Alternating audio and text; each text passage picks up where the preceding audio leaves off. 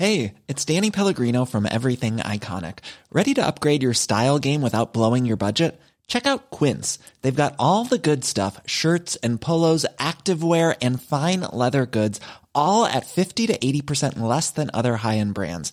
And the best part? They're all about safe, ethical, and responsible manufacturing. Get that luxury vibe without the luxury price tag. Hit up quince.com slash upgrade for free shipping and 365 day returns on your next order. That's quince.com slash upgrade.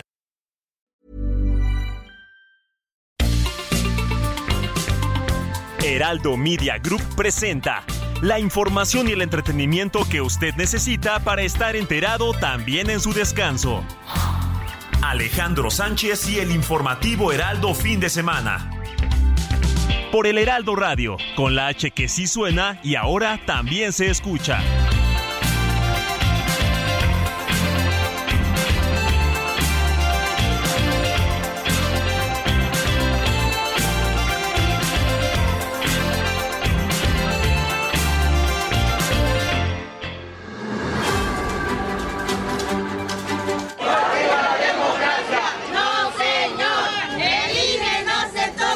Abiertamente les digo de que este está muy fuerte el movimiento de transformación, mucho, muy fuerte. Y creo que cometieron un error porque quisieron engañar. O sea, es que no se puede ya a estas alturas quererle jugar el dedo en la boca a la gente.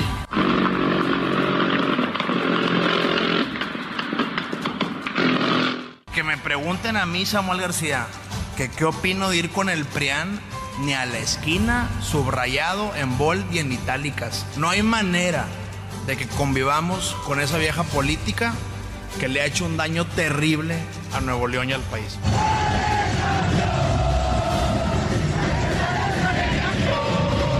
He decidido que no buscaré la candidatura a la presidencia de la República por Movimiento Ciudadano.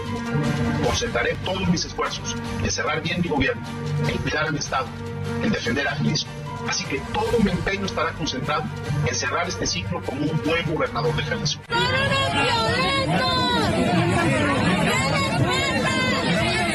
De acuerdo con las indagatorias, Javier N. funge como jefe de esta banda criminal, además de ser identificado como el operador y el autor intelectual del robo ocurrido en la joyería de dicho centro comercial. Este sujeto cuenta con antecedentes por los delitos de portación de arma de fuego en mayo del 2022 y despojo en febrero de este año.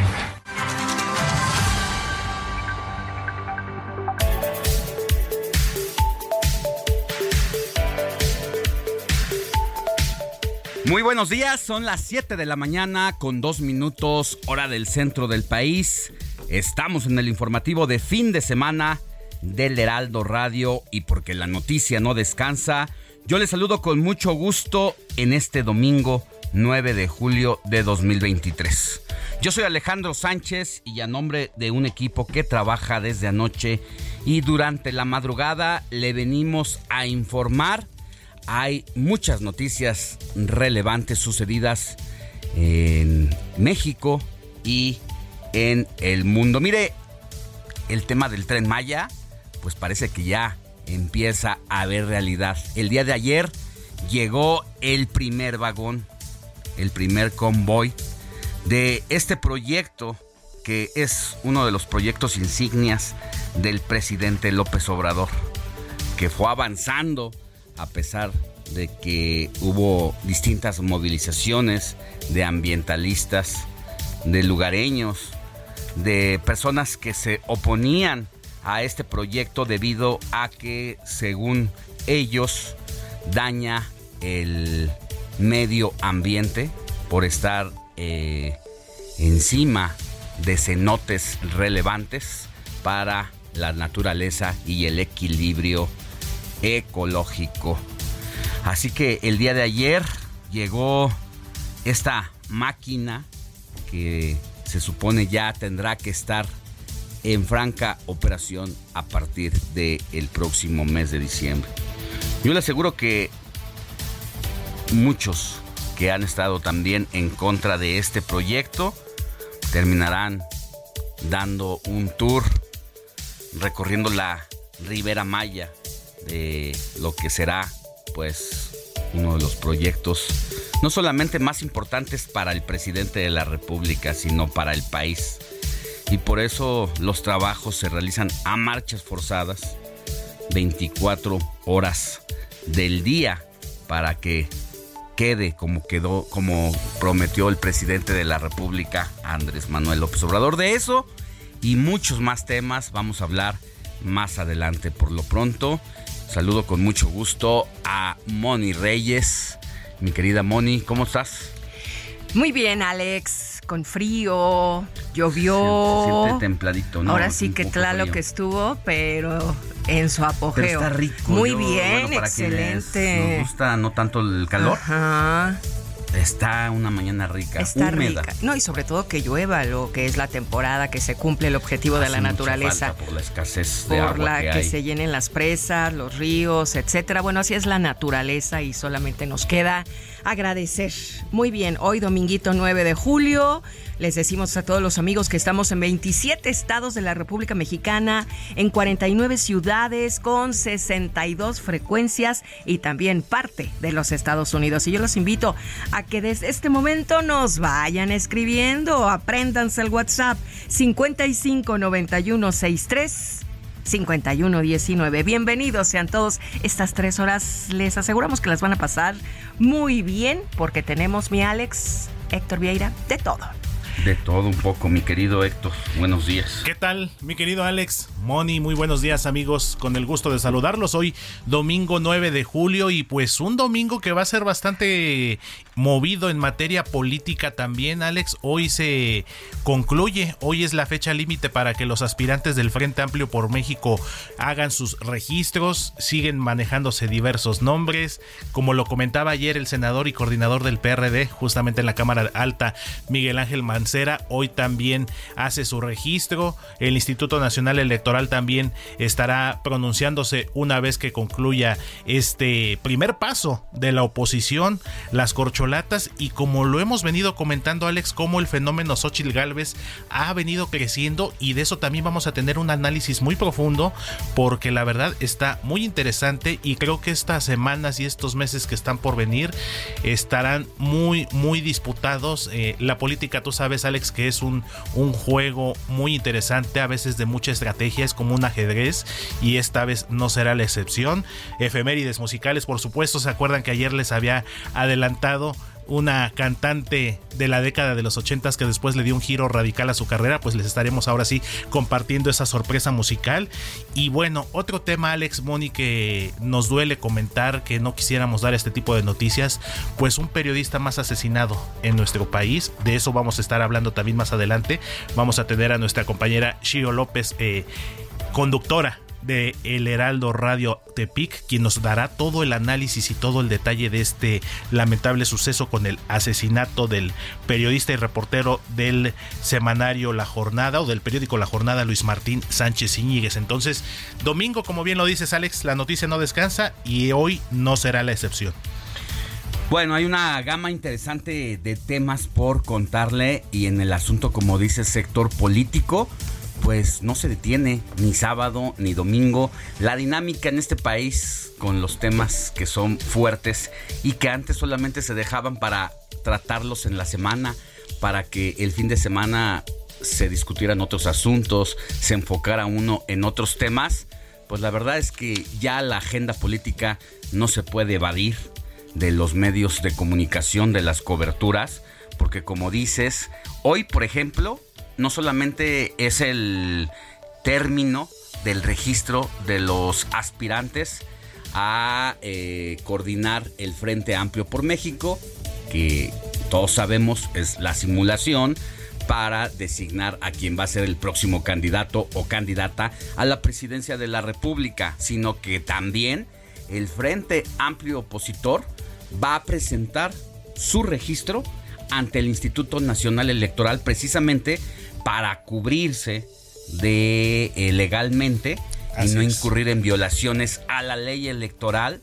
y retomar el método que ha usado el partido de enfrente, el partido en el poder de Morena, para hacer lo mismo, simular que van a escoger al representante o coordinador o coordinadora de la cuarta transformación de los comités para sacar este proyecto de nación de cara al 2030, 2024-2030 y con ello obtener a su candidato o candidata presidencial. Es decir, están en los mismos zapatos y si sancionan a uno o una, deberán sancionar a todos o todas. Diría mi abuelita Alex, o todos coludos o todos rabones. Y aquí en este caso el Frente Amplio por México, pues de alguna manera es una, un paso para actuar, por decirlo de esta manera, dentro del marco de la legalidad. Entonces, ambos frentes tanto las corcholatas de Morena como los aspirantes del Frente Amplio, pues creo que van a sostener una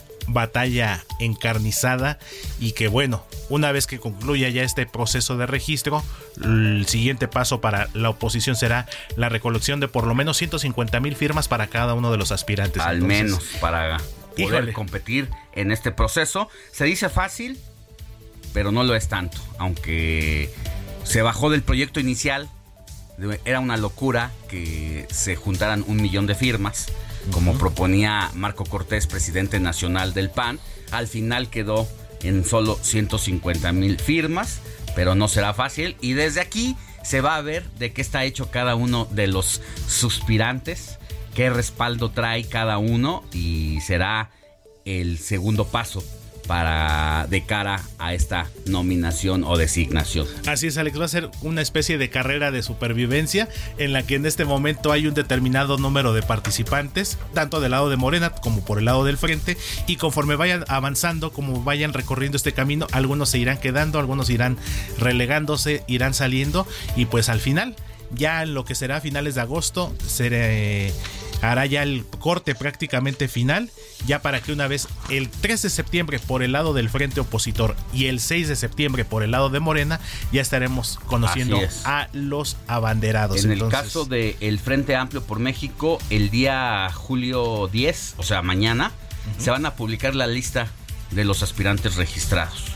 Una vez que se tenga esto, el día 12 de julio, las y los aspirantes, como dices, deberán recabar las simpatías en apoyo a su postulación de al menos 150 mil firmas en por lo menos 17 estados de la República con credencial de elector cada una de estas firmas. Julio 12 de agosto también se registran los ciudadanos que solo deseen estar en el padrón eh, del proceso sin necesariamente expresar simpatía en agosto 10 va el primer gran foro de visiones de México con los aspirantes que sí cumplieron los requisitos de la firma.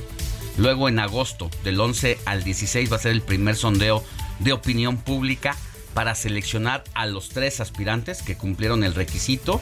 Y luego vendrá una serie de foros ciudadanos del 17 de agosto al 26 en diferentes estados de la República. Tijuana, Monterrey, León, Guanajuato, Guadalajara, Jalisco y Mérida, Yucatán. De esta forma se quiere cubrir pues todo el país. El segundo sondeo va a ser del 27 de agosto al 30 de agosto, donde el estudio de opinión que resulte de ahí solo se le va a dar pase a los últimos tres finalistas para que el día 3 de septiembre se celebre la consulta a la ciudadanía registrada en el padrón del proceso y de ahí, eh, una vez concluida esta consulta, se van a anunciar los resultados de quién es el bueno o la buena para las, pues prácticamente elecciones de 2024. Uf, Alex, todo este proceso va a ser como una especie de reality show, definitivamente. Ya lo está haciendo, de hecho, en eso prácticamente. Las nominaciones, quiénes están nominados, quiénes irán saliendo conforme avancen estas semanas. No, se va a poner muy bueno. Pero sobre todo lo más importante, Alex, es que de esto pues dependerá en gran medida eh, el destino de nuestro país para los próximos años. Definitivamente. Pues ya volveremos con más detalles, con más noticias de todos los temas que son relevantes y que usted merece estar bien enterado o bien enterada. Mientras tanto, Moni, Héctor, vamos a darle a las noticias. Vamos. Informativo Heraldo fin de semana. Lo más destacado en resumen.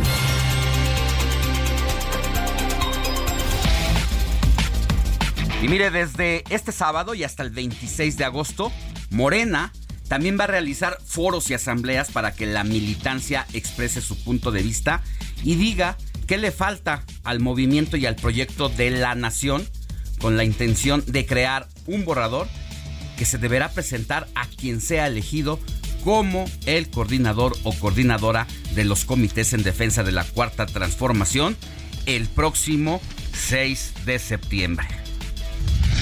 Este sábado, Delfina Gómez recibió la constancia de mayoría que la acredita como gobernadora electa del Estado de México. Agradeció al órgano electoral también de la entidad y pidió trabajar en unidad en este estado. Se cristalizan muchos esfuerzos de cada uno de los eh, elementos que hicieron posible esta elección. Por ello, mi reconocimiento y quedo a sus órdenes. Sé que vamos a hacer un trabajo de manera coordinada porque todos los mexiquenses lo que deseamos es trabajar en unidad por mejorar nuestro Estado de México y ofrecer a nuestros mexiquenses un mejor Estado. Y por otra parte, la senadora del PRI, Beatriz Paredes, se registró este sábado para completar su trámite como aspirante a la candidatura presidencial del Frente Amplio por México. Paredes Rangel, también exgobernadora, por cierto, del estado de Tlaxcala, aseguró que México no es una broma ni una charada, sino el hogar de 130 millones de mexicanos. Así lo dijo Beatriz Paredes. El esfuerzo que han realizado nuestros dirigentes para enfrentar con dignidad este complejo momento de la historia de México. Porque tengo comprensión de la complejidad de la táctica que han tenido que asumir en medio de el golpeteo constante de tirios y troyanos. Y que no son que no se nos olvide los caballos de Troya siempre han existido pero los espartanos tenemos resistencia. Tenemos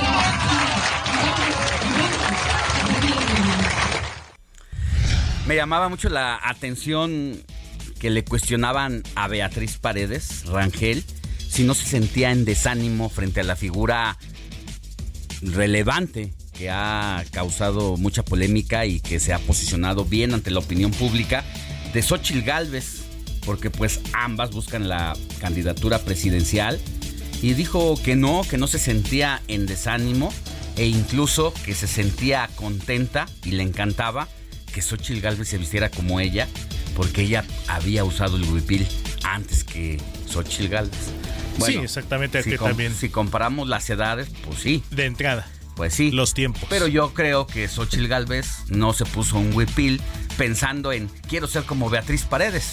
Yo creo que cada una su historia sus y que orígenes. pudiera ser respetable la carrera de Beatriz Paredes porque pues, lo ha sido todo, salvo le falta la presidencia de la República y eso es lo que busca ahora.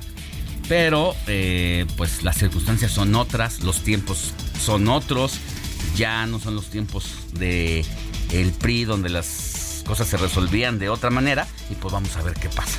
Ya no son los tiempos del dedazo del tapado, que de alguna manera Beatriz Paredes todavía fue testigo muy importante pues. de aquella etapa, desde la época del salinato, pero bueno, a final de cuentas son otros tiempos y como bien lo dices Alex, son diferentes edades, diferentes etapas, ahorita están coincidiendo y bueno, vamos a ver cómo se define eso. Así es.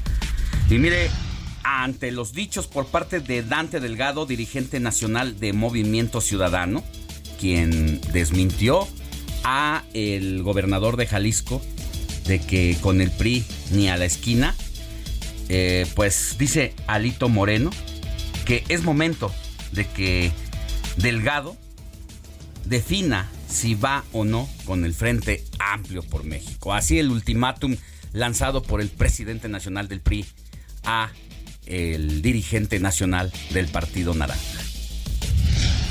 Y como ya lo comentaste, Alex, este domingo concluye el registro de aspirantes del Frente Amplio por México, con lo que avanza el proceso para la definición del candidato presidencial de la oposición.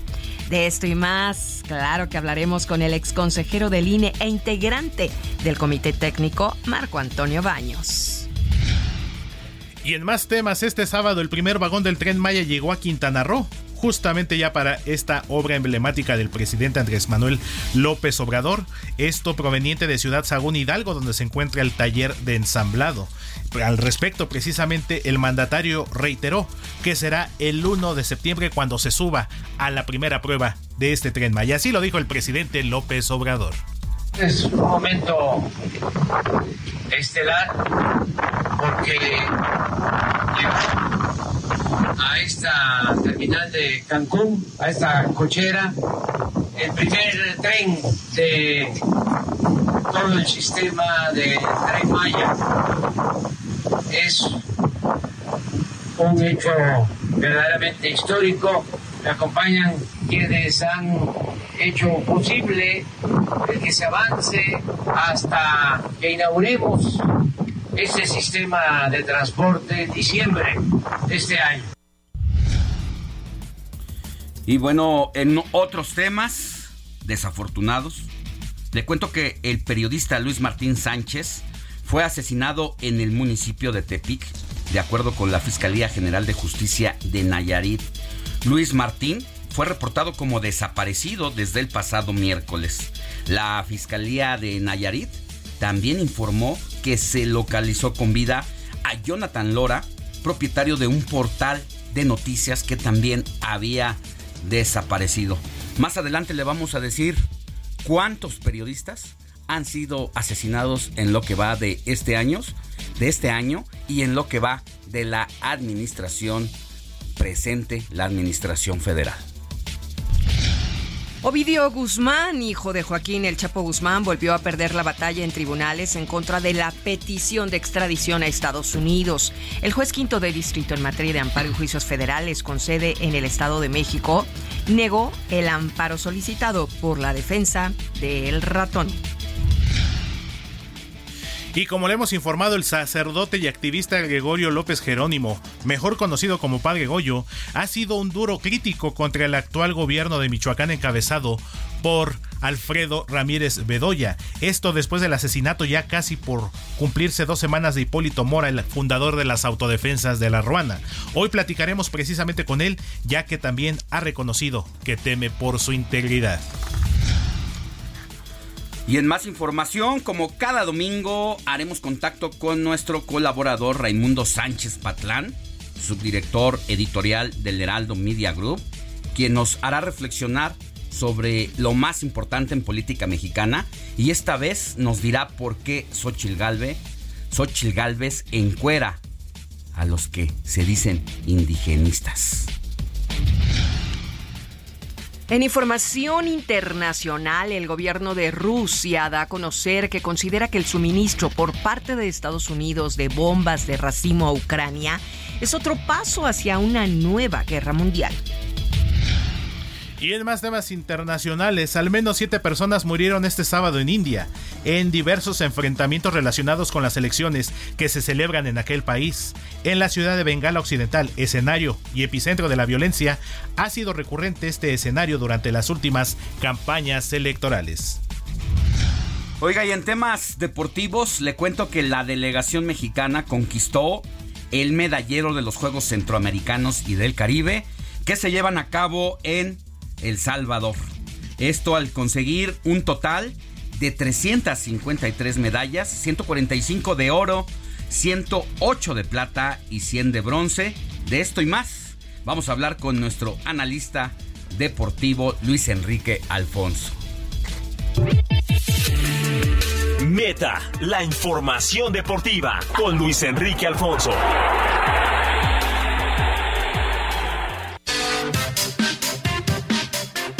¿Cómo estás, mi querido Alex? Bueno, pues eh, vamos a platicar en un rato más de la selección mexicana, la decepción mexicana de fútbol, que para toda la gente que de pronto atiza fuego con, con el cuadro de Jimmy Lozano y al Jimmy Lozano y que tacha de troncos a los jugadores. A ver, es que yo creo que tenemos que entender en dónde está parado hoy el, el fútbol mexicano y sobre todo las selecciones nacionales en su conjunto.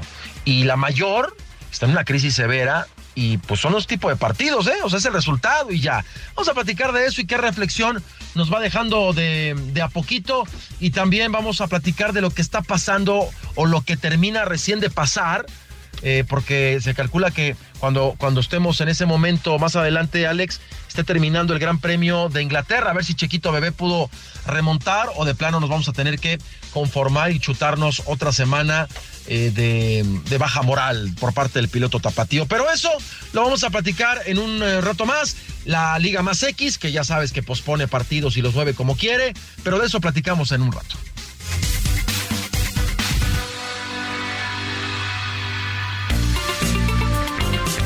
La noticia no descansa. Usted necesita estar bien informado también el fin de semana. Esto es Informativo El Heraldo Fin de Semana.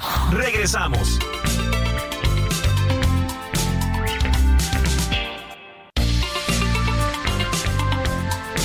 Siga en sintonía con la noticia. Alejandro Sánchez y el Informativo Heraldo Fin de Semana. Continuamos.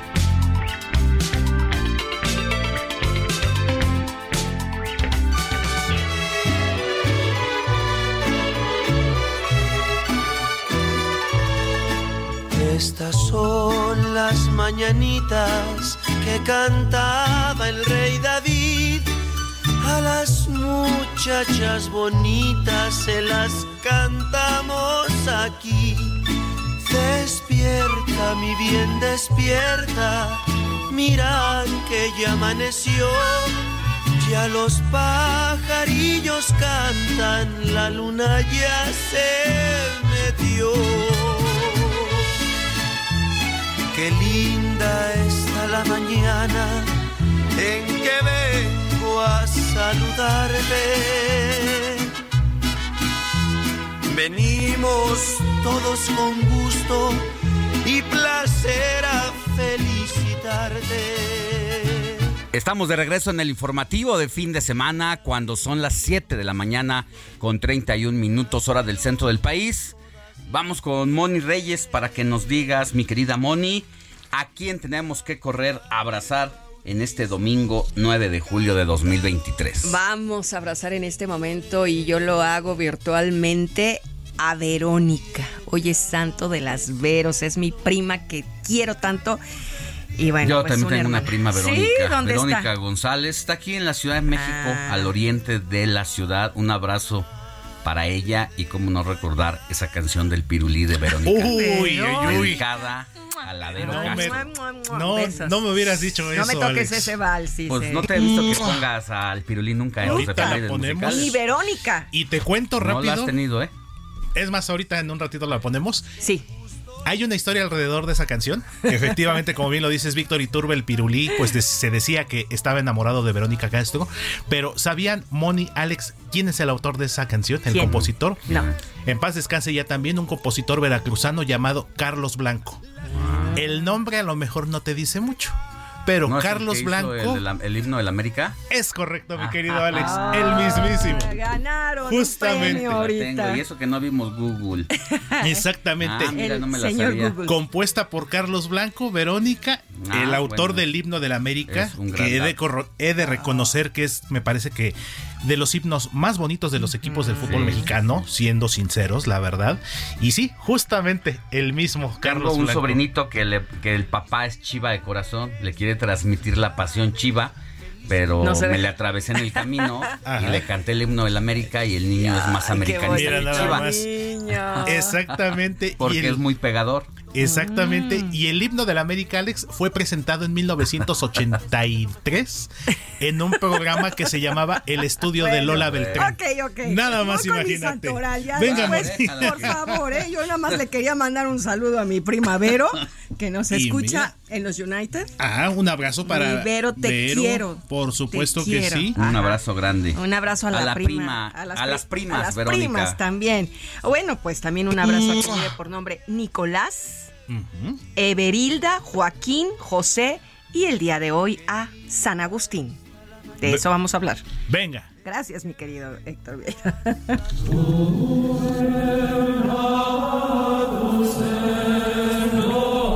San Agustín es el primer mártir chino documentado por la iglesia. Nació en Huizhou, China, en el seno de una familia pagana.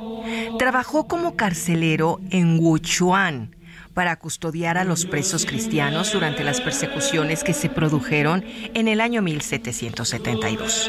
Fue bautizado y confirmado en el año de 1776. Se encargó de bautizar a los niños más pobres de la ciudad y fue ordenado sacerdote en 1781. Después trabajó en la provincia de Sichuan, en la región de Yunnan, en donde realizó una intensa labor apostólica con los que ahí radicaban. San Agustín era un gran orador y provocaba el llanto por emoción a quienes le oían hablar sobre la vida de Jesús. Tiempo después fue enviado a Yunnan a convertir a los habitantes de esa región montañosa, pero durante la persecución fue apresado. Finalmente murió a causa de los maltratos y la tortura que sufrió. Su martirio como sacerdote chino es el primero registrado por la Iglesia.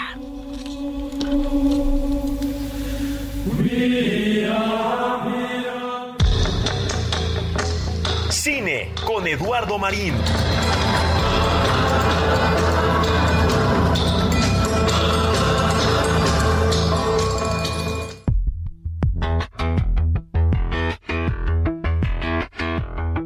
Buenos días Alex, feliz domingo a todos. Mira, al rato vamos a platicar y a recomendar la película australiana estrenada en cines que es toda una experiencia.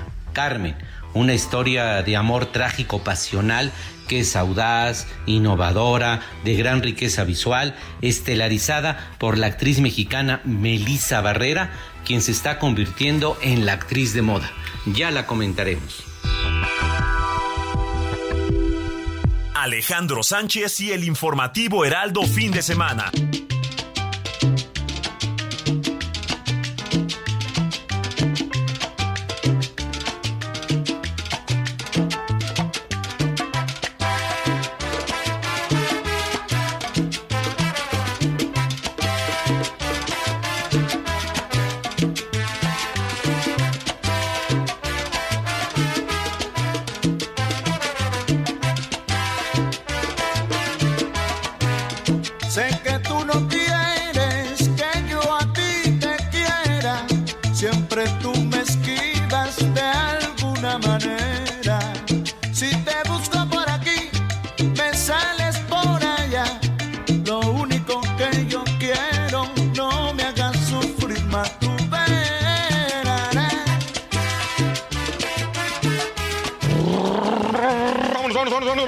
Música.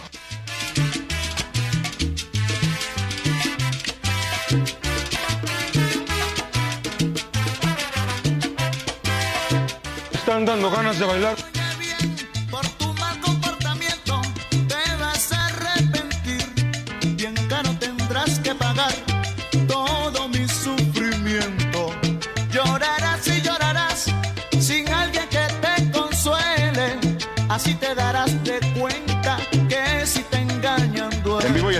Para todo el mundo mundial.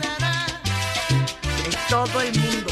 Y así iniciamos con la selección musical de hoy, con uno de los grandes temas de la salsa, que Héctor Alejandro Vieira nos va a decir por qué escogió este tema, que sí dan ganas de, Llorar. mover, yo ya ¿De estoy- bailar o de llorar? mover el bote, ¿no? No, Ah. ya, ya, yo ya estoy Yo acá, el mira. esqueleto lo estoy Sí, moviendo sí, sí. desde que supe que ibas a poner este tema. No, no, no, es que es muy buena Tú canción, también, uno de los clásicos de la salsa de todos los tiempos. Pero tú bailas No, sentado. Pero pues ahorita nos paramos aquí en la cabina y todo y lo armamos aquí el Además, pachangón es uno de los grandes intérpretes Sí. salseros de todos los tiempos. que mucha gente confunde su nacionalidad. Ajá, exactamente. Porque digo, la Piensan gran mayoría. boricua. Exactamente, O sea, y no. puertorriqueño. Es venezolano. Es venezolano. Justamente Que también el tienen un legendario. sabor los venezolanos. Sí. Totalmente. Wow. Toda esa región del Sí. Caribe y ya lo que es Para parte, abajo. Parte de Sudamérica. Bueno, de hecho es el límite entre el Caribe y Sudamérica.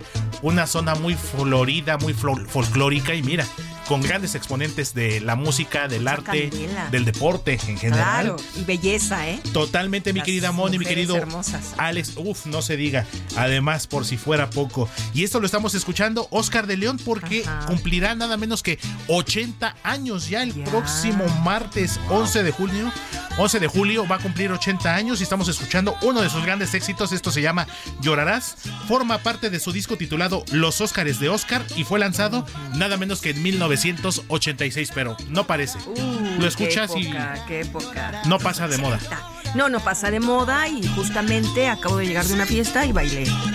Esto. Imagínate nada más bailando con una cubita acá los amigos. Ay, luego, pareja, luego, no, el hombre, ya, me vi, ya me vi no como decía el comercial. cubita, Pues una agüita de limón. Bueno, una agüita de limón y ya luego ya Hay que ser más saludables. le sanos. ponemos otro- Nah, no es cierto. otra cosita. No es cierto, vamos a bailar. El chiste es ese, con la bebida que gustes, pero siempre al baile, a Por mover supuesto. toda la energía que tenemos acumulada en el cuerpo. Oye, recordaba que en algún momento le hicieron una entrevista, no recuerdo si en CNN, eh, fue un medio internacional, cuando cumplió sus 77 años, y revelaba de las veces que ha estado a punto de morir, entre ellas tres infartos. Es sobreviviente a tres infartos, es sobreviviente a varios accidentes automovilísticos. El más ¿Qué? reciente hace unos dos años. Más o menos. Eh, si no mal recuerdo, en Nueva York, en Estados Unidos, que Ajá. es donde ahora radica. Y la ha pasado fácil, o sea, se dice 80 años, pero con todos sus Y de hecho, retos y adversidades. No con mucha diferencia porque también el que estuvo a punto también no hace mucho, justamente por ahí más o menos dos años también, o sea, muy cerca eh, cronológicamente hablando, fue Willy Colón, también estuvo a punto de morir hace dos años más o Ah, menos. Willy Colón, Con- es verdad. en un accidente automovilístico allá en San Juan, precisamente de Puerto Rico, con su esposa. Entonces, pero mira, yo creo que ahí sí rápido antes de cerrar, Alex, lo que comentábamos no hace mucho. Si hiciéramos un top 5 de los mejores cantantes de salsa, ¿tú con quién que te quedarías? Por supuesto, creo que estaría Oscar de León. Sí, después de eh, número uno, La Boe. Totalmente. Oscar de León. El propio Willy Colón. Willy. Colón. Y ahí por allí eh, Alberto Barros. Yo creo que metería a él. Joe Arroyo también, con su noche de arreboles, otro rolononón. Pero pues ponlo, porque si no lo conocemos. Pues, es más, próxima semana, salsa. ¿Y, y Verónica cuándo? Es más, el Festival ratito, de la de Salsa en el informativo de fin de semana, Ay, el próximo qué- sábado. ¿Y cuándo nos pones a las Veros? Ahorita ya Por está de encargándose de una vez. DJ una Quique. vez. Venga, Ay, lo vamos Quique, buscando. ayuda por favor, Héctor. Ya estamos, Porque- ya estamos ahí hurgando en la, Ah, en la está bien. fonoteca. Todo lo que tú nos pones cada fin de semana son de verdad éxitos y agradecidos estamos y nuestros radioescuchas también. Muchas gracias. Eso es lo importante. Y que nos manden también sus peticiones. Sí, ya tenemos WhatsApp. aquí algo. Venga. Gracias, Héctor. Seguimos pendientes, Mel. Échale, hasta arriba.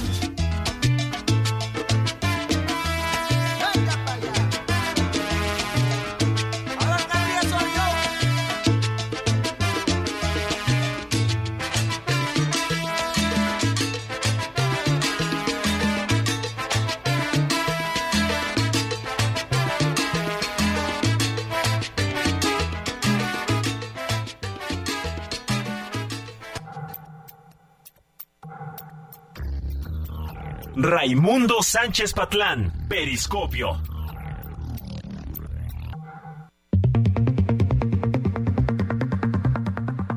¿Qué tal Alex? Te saludo con gusto a ti y a todo el auditorio de Heraldo Radio para platicarte que soltó Palacio Nacional a su rabiosa jauría de pintamonos, amantes de la paella con chayote, a los fabricios plagiadores, a los temoris, a los epigmenios, a las diputadas que le gritan a indígenas chiapanecos y demás fauna cuatrotera y todo con el objeto de intentar destruir la reputación de la mujer que hizo añicos esta, este guion del presidente Andrés López Obrador para la elección presidencial de 2024 y que se mostró como un excelente aspirante presidencial en el momento justo en que la oposición más necesitaba de una figura que hiciera frente a las corcholatas. Estamos hablando, Alex Sánchez, de Xochil Gálvez. Eh, por lo más brillante que se les ha ocurrido a ese ejército solovinesco para atacarla y frenar el llamado efecto X, es crear la ilusión pública de que Xochitl no lleva sangre indígena en sus venas, que no nació en cuna pobre y que no ha hecho nada por los indígenas. De su origen étnico, pues no hay para dónde hacerse, porque ninguna verborrea logrará borrar su ADN otomí mestizo. De su lugar de nacimiento tampoco podrán este, pues borrarlo. De Patepec Hidalgo, donde 7 de cada 10 habitantes viven en pobreza, que va de moderada a extrema. Ahora bien, Alex, cuestionarla por no haber hecho nada por los indígenas es un tiro en el pie y pasar a fregar al que quieren pintar como el personaje más indigenista de la historia mundial. Porque con López Obrador, el presidente que más poder ha tenido para hacer y deshacer en este país, la situación de los pueblos originarios ha empeorado. Datos del Coneval, Alex, amigos del auditorio, indican que de 2018 a 2020 los indígenas pobres aumentaron de 76.8% a 80%. De ese incremento, casi 100 mil son mujeres, estamos hablando de 100 mil mujeres que pasaron a la pobreza. Son estas mujeres indígenas también las que más han sufrido el fracaso de estas ocurrencias en salud. El mismo Coneval indica que hasta 2018 había 400 mil con carencia de servicios de salud y ya para 2020, cuando se suponía que estaríamos como Dinamarca que seríamos mejor que Dinamarca, la cifra se disparó a un millón. Esto sin contar con los recortes que la autodenominada Esperanza de México ha propinado al Instituto Nacional de los Pueblos Indígenas, a cuyo presupuesto 2022 dieron un tijeretazo de 40%. Además, el año pasado, 852 mil indígenas carecían de energía eléctrica, agua entubada y drenaje. Eh, además, Alex, amigos del auditorio, pues no es la única indígena, Xochitl Galvez, quien critica pues al presidente López Obrador y a la llamada cuarta transformación, pues también hay que recordar que doña María de Jesús Patricio Martínez, mejor conocida como Marichuy, la recordarán por haber sido propuesta por el Ejército Zapatista de Liberación Nacional como su candidata presidencial en 2018, también ha lanzado duras críticas contra eh, este gobierno porque dice que se dice que es un gobierno de izquierda, ella dice, pero no es así, dice abajo estamos peor que antes, para los pueblos se ha declarado la guerra para imponer megaproyectos y dice que es una mentira eso del cambio. El cambio para los pueblos fue hacia atrás. Así lo dice otra indígena que no es Ochil Galvez. Y bueno, así las cosas, miales, amigos del auditorio.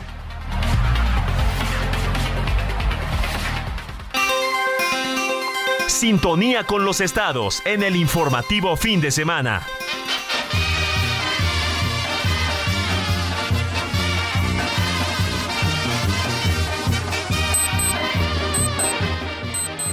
Siete de la mañana con 46 minutos, hora del centro del país, y empezamos con el recorrido por las distintas plazas de El Heraldo Radio a lo largo y ancho del país. Vámonos hasta Tampico, donde usted en este momento nos está escuchando a través del 92.5 de FM y donde también puede escuchar a nuestro compañero reportero y conductor Valdemar Mijangos, que nos tiene toda la información relevante de la agenda sucedida allá y que está por suceder. Querido Valdemar, muy buenos días, como siempre, qué placer escucharte. Claro que sí, buenos días, Alex. Bueno, pues te comento que efectivamente Tamaulipas se prepara para las incidencias que genera el periodo vacacional de verano pues de acuerdo a experiencias anteriores, es probable la afluencia de un millón quinientos mil visitantes a los destinos que tiene la entidad, sobre todo los de playa, de Matamoros hasta Miramar. Así lo informó el secretario de Turismo Estatal Benjamín Hernández Rodríguez. Dentro de los municipios que registran una mayor presencia de pacientes de Nuevo León, sur de Texas y otros eh, estados como San Luis Potosí, Ciudad de México, Querétaro, Ciudad de México, también eh, el Estado de México están Tampico, Victoria, Ciudad Madero, Matamoros, Tula, La Pesca, la Marina, Aldama, Gómez Farías, entre otros. Explicó que el gobierno del Estado está coordinándose con diversas dependencias estatales y federales para la puesta en marcha de un operativo de seguridad, protección y asistencia para apoyo de los pacientes que buscarán tener momentos de descanso y diversión en los destinos que posee Tamaulipas pues tendrán sol, playas, bosque en la Reserva Ecológica del Cielo y sitios históricos. Como antecedente, durante el periodo vacacional de Semana Santa, arribaron a Tamaulipas poco más de dos millones de visitantes, quienes dejaron una derrama económica total, de acuerdo a cifras del Estado, de 1.875 millones de pesos. Por otra parte, pero en paralelo a estas visitas, La Secretaría de la Defensa Nacional confirmó el envío a la entidad de un total de 400 elementos castrenses que aplicarán un operativo de vigilancia en la zona fronteriza, principalmente del municipio de Reynosa. 300 elementos que llegaron el viernes se sumaron a 100 que ya habían sido despachados desde el, lunes 3 de julio después que en horas de la madrugada en el municipio de Río Bravo, hombres armados atentaron contra el secretario general de gobierno, Héctor Joel Villegas González, cuando de la frontera buscaba llegar a la capital Victoria. El funcionario estatal ese mismo lunes, mediante una videograbación, aseguró que había resultado ileso junto a quienes le acompañaban en ese mensaje agradeció las muestras de apoyo que recibió desde que se conocieron los hechos. Más temprano ese día tuvo lugar la reunión de seguridad donde estuvieron el gobernador Américo Villarreal, el mismo secretario general de gobierno, así como los mandos de la Armada de México, Ejército, Guardia Nacional y, secretario de Seguridad Pública, entre otros funcionarios del área. Vale notar, eh, Alex, que en Reynosa toda la semana han estado ocurriendo escaramuzas entre elementos de la Sedena y de Seguridad Pública y personas armadas que han terminado en su mayoría con detenciones y aseguramiento de armas y unidades vehiculares. Por último, te comento que el gobernador del estado, Américo Villarreal Anaya, dio los primeros pasos para concretar una probable reclasificación de tarifas eléctricas después que esta ha sido una demanda de hace más de tres décadas de los tamaulipecos. Durante una reunión celebrada ayer sábado en Casa Tamaulipas, el mandatario tamaulipeco y el titular de la Comisión de Energía Estatal, José Ramón Silva Arizabalo, revisaron la problemática, acordando formular la solicitud con el objetivo establecido. El gobernador mencionó que ante las altas temperaturas que se registran en la entidad, con gran impacto en el consumo de energía de los hogares, ya que en algunos municipios este año se han alcanzado temperaturas históricas, se tomó la iniciativa de emprender esta antigua demanda. La petición también se basa en el hecho de que Tamaulipas es el principal productor de energía del país, que permite abastecer la demanda de otros estados. De hecho, recordó que el gobierno federal autorizó un presupuesto de 9 mil millones de pesos para fortalecer la red de transmisión de energía en Tamaulipas y contribuir a la meta para lograr la autosuficiencia energética del país. Alex, la información importante. Querido Valdemar Mijangos, reportero del Heraldo Radio Tampico, donde nos escuchamos por el 92.5 de FM. Que tengas buen fin de semana. Claro que sí, estaremos atentos. Gracias, buenos días. Sigue a Alejandro Sánchez en Twitter, arroba Alex Sánchez MX.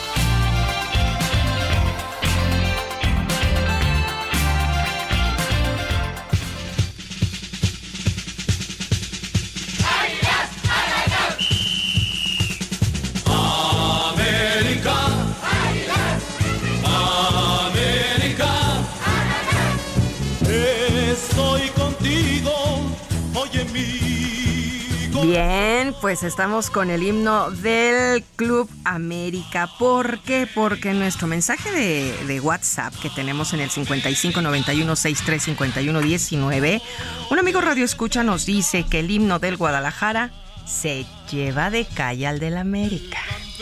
Aquí nosotros, ¿qué, qué podemos decir? Pero Yo no. la verdad le voy a los Pumas, así Pero, es que... pero más allá de eso, ¿cuál soy mejor?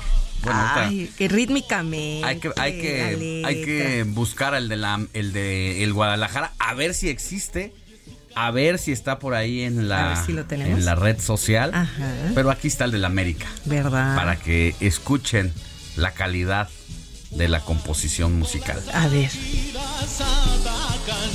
con coraje y con fe.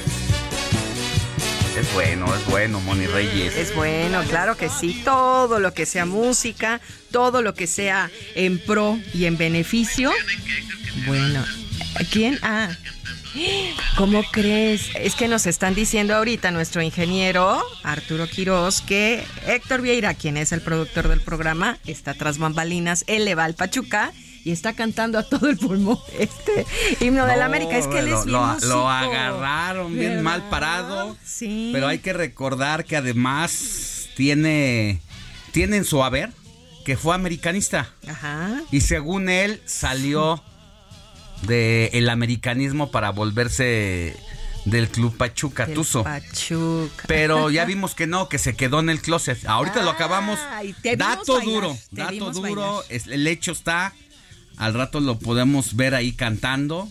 Eh, esto lo fue. Y, oye, poniéndolo en las efemérides Sí, musicales. sí, sí, se sabe cuándo se estrenó, quién lo cantó, quién lo ¿En qué- compuso, en qué año lo qué día, a qué hora. Exacto. Bueno. Si era luna llena, luna nueva. Todo es nuestro Wikipedia, Héctor Vieira. Bueno, pues muchas gracias. Por otro lado, también nos escribe Arturo Campo y dice: Buenos días.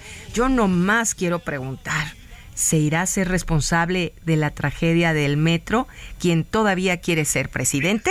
Esto es lo que nos pregunta. ¿A quién se refiere? Pues seguramente a Marcelo Ebrard, que estaría bien que ahora que está haciendo campaña recorra parte de la avenida Tláhuac, donde se encalló el metro, para que sepa lo que es tardarse tres horas en llegar de Tasqueña a Tláhuac. Ay, sí, ¿Eh? claro que sí. Vámonos a una pausa y Y regresamos, con más mensajes. Va por va. favor. Pausa. Estás junto a mí. Verónica, te quiero decir que te extraño tanto que no La noticia no descansa. Usted necesita estar bien informado también el fin de semana. Esto es Informativo El Heraldo Fin de Semana. Regresamos.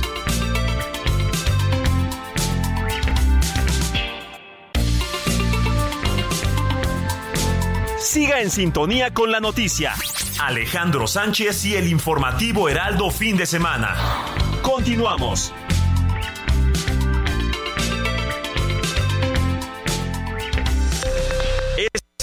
Es a la hora. Heraldo Radio le informa.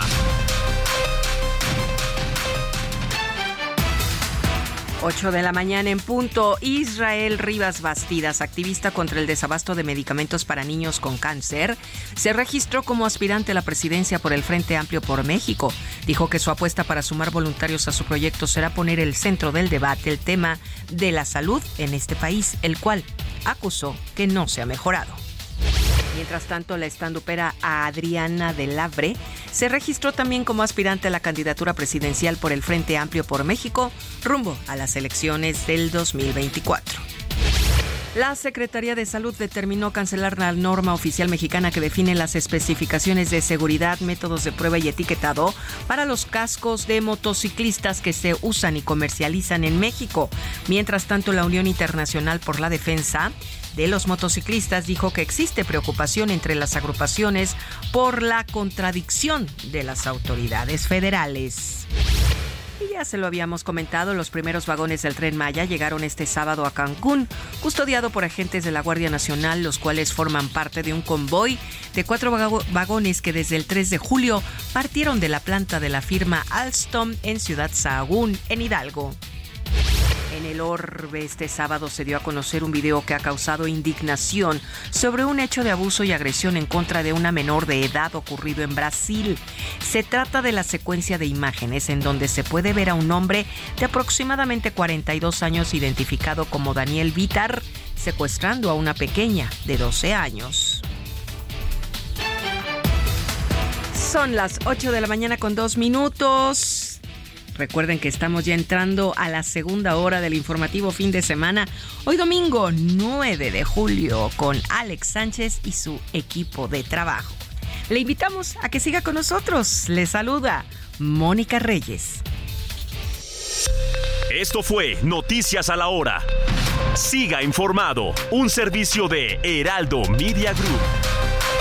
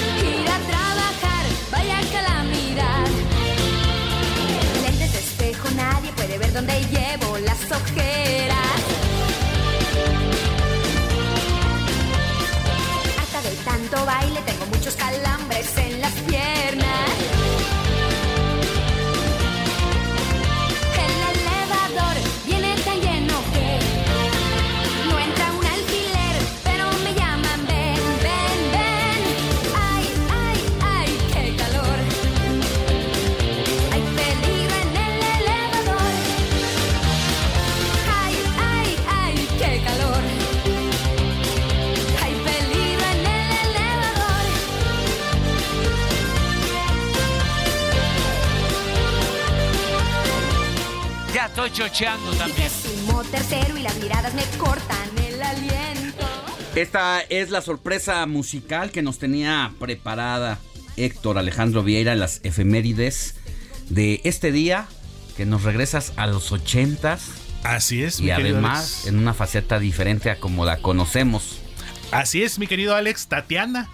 Tatiana Chapa, su nombre verdadero, originaria de Monterrey, Nuevo León, ahora conocida como la reina de los niños por ser eh, una gran intérprete de canciones infantiles, pero antes de eso fue cantante de balada pop como lo estamos escuchando, fue actriz además, conductora, muy versátil, muy completa y pues uno de los ídolos y de los símbolos sexys de la década de los ochentas pues con este tema que estamos escuchando que se llama Peligro en el elevador. ¿Y por qué lo estamos escuchando, Alex Moni? ¿Por qué? Porque precisamente este tema forma parte de su disco titulado Un Lobo en la Noche, que también fue un éxito esa canción. Y el pasado 1 de julio se cumplieron nada menos que 35 años de ese disco. Fue ¿En lanzado. ese disco está cuando canta con Johnny Lozada? Sí, el tema de cuando estemos juntos debe de Ujú, ser, por supuesto. Y bueno, se estrenó el primero de julio de 1988, pero también tuvo otros éxitos, como ese que comentas tú, Moni, con Johnny Lozada, integrante de Menudo de los originales, que es la de Cuando estemos juntos. Este que ya nos puso DJ, DJ Kike, Leyes del Corazón. Y pues, ¿quién iba a decir que años después su carrera artística dio un giro musical? O di- dio un giro radical, más bien, quise decir pues convirtiéndose como cantante infantil. Y también es recordada por una película muy peculiar, por decirlo de esa manera, Vacaciones del Terror con Pedro Fernández. Sí, cierto. Con Pedrito Con Fernández. Pedrito, Exactamente, y Quien, con- nos, quien nos ameniza las mañanitas No, de los santorales. Por supuesto, y con Julio Alemán, si mal no recuerdo. De hecho, Julio Alemán era el papá de Tatiana en esa película. Nunca es fácil, ¿no? Eh, enterrar una carrera musical para que te identifiquen con otra. No te acepta tan fácil el, el público. Exacto, y aquí fue y muy Y además, lo que debió haber representado para ella tener que dejar esa faceta para pasar a un público además Ay, completamente diferente. Claro, y pero además No, entró no, muy bien, ¿eh? No con los conozco niños. cuál fue, no, muy querida, Claro. era la reina de los niños. No conozco cuál sería ese punto de quiebre en el que le llevó, no sé si por accidente, por estrategia, porque muchas veces las cosas suceden por accidente. Parece ser que no por las estrategia planeas. de su. Pero era su manager. ahí quien fue Andrés Andrés, Puentes. Andrés Puentes, quien luego tuvo No, hombre, qué una historia. vida Historia bastante, bastante. dura con este sujeto, por violento, porque se supo que le explotaba, que decía lo que tenía que hacer y en esa, en una de esas, aquí es donde entra lo que tú dices, Moni, que él pudo haberle dicho que le diera el giro a, a su vida musical y terminó haciéndolo bastante bien, al final de cuentas, pero eh, habría que escarbarle un poquito ahí. Así es, mi querido Alex. Y pues mira, y recientemente fue conductora de un reality show este de la cocina. El Master. El Masterchef, Ujú. exactamente. Y también lo hizo bastante bien entonces. es muy buena. Mira, es tan versátil, tan creativa, tiene Y muy tanto carismática. carisma, es guapísima, es mexicana. Es hermosa, es hermosa. mexicana, Entonces, pues hoy a nuestra Tatiana. querida Tatiana. Sí. Y pues espero que les hayamos desbloqueado buenos recuerdos a nuestros amigos del auditorio. Yo creo que sí. Muchas gracias. Seguimos pendientes. Va.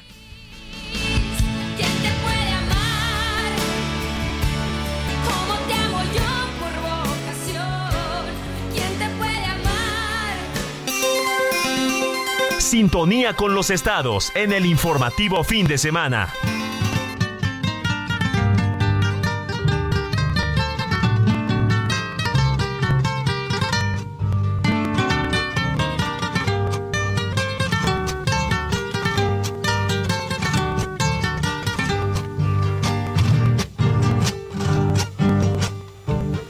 Por los caminos del sur hay rosas, voces y estrellas. Son canciones y doncellas. 8 de la mañana con 8 minutos, hora del centro del país. Seguimos en nuestro recorrido por las distintas plazas radiofónicas de El Heraldo y es momento de tocar base con nuestro querido Antonio Ramírez, gerente de El Heraldo Radio Chilpancingo, donde nos escucha usted en este momento a través del 94.7 de FM y allá en Guerrero se sacudió esta semana la agenda política y tuvo relevancia en todo el país porque la presidenta municipal de Chilpancingo, fue sorprendida desayunando con un líder del narcotráfico de los ardillos. Se filtraron las fotos, se filtró el video, donde este sujeto además aparece armado. Vaya lío en el que está metida esta alcaldesa, querido Toño. Muy buenos días.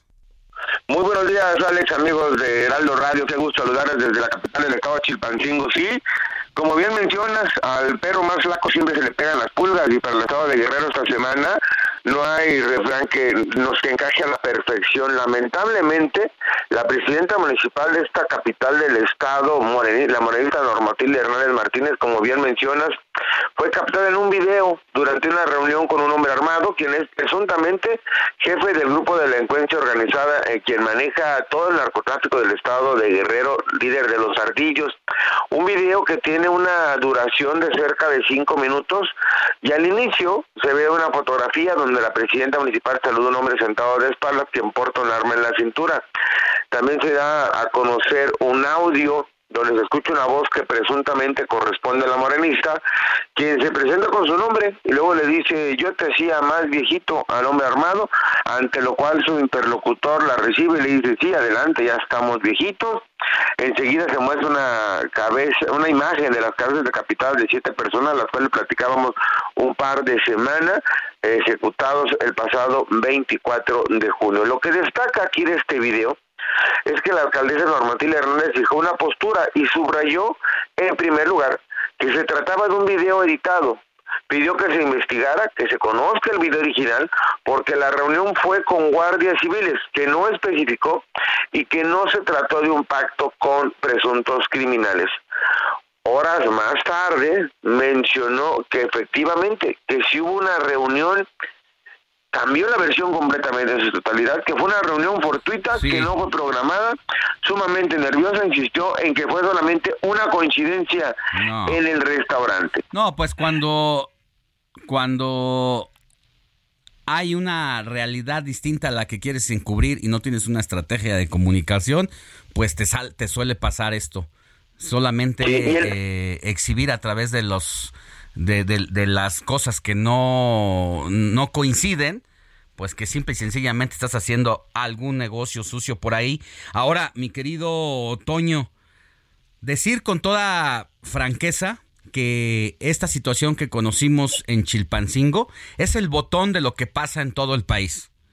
Eh, nada más que aquí pues la agarraron con el ardillo en la mesa y no hubo manera de zafarse de esa situación. Pero eso es lo que pasa en el país. Veíamos recientemente que la alcaldesa de allá de Tijuana incluso ha tenido que ir a vivir al regimiento militar. No es la primera vez en ese lugar también que un funcionario de ese nivel lo hace. Ya había ocurrido hace más de 12 años. Y esta es la situación porque también, vamos a decirlo y poner las cosas en su justa dimensión, sin que esto exima la responsabilidad de que se te pille haciendo tratos con los criminales. Pero ¿qué les queda a los presidentes municipales cuando viven en medio de los cárteles y que muchas veces se están disputando la plaza? Por supuesto que el alcalde como primera autoridad es el que se convierte de interés para los grupos criminales, pues, para que los dejen chambear y no se metan con ellos, o de lo contrario, pues pueden hacer sentir todo el peso de la criminalidad, obvio, al margen de la ley. Si la el Estado mexicano no te brinda seguridad, ¿qué te toca hacer?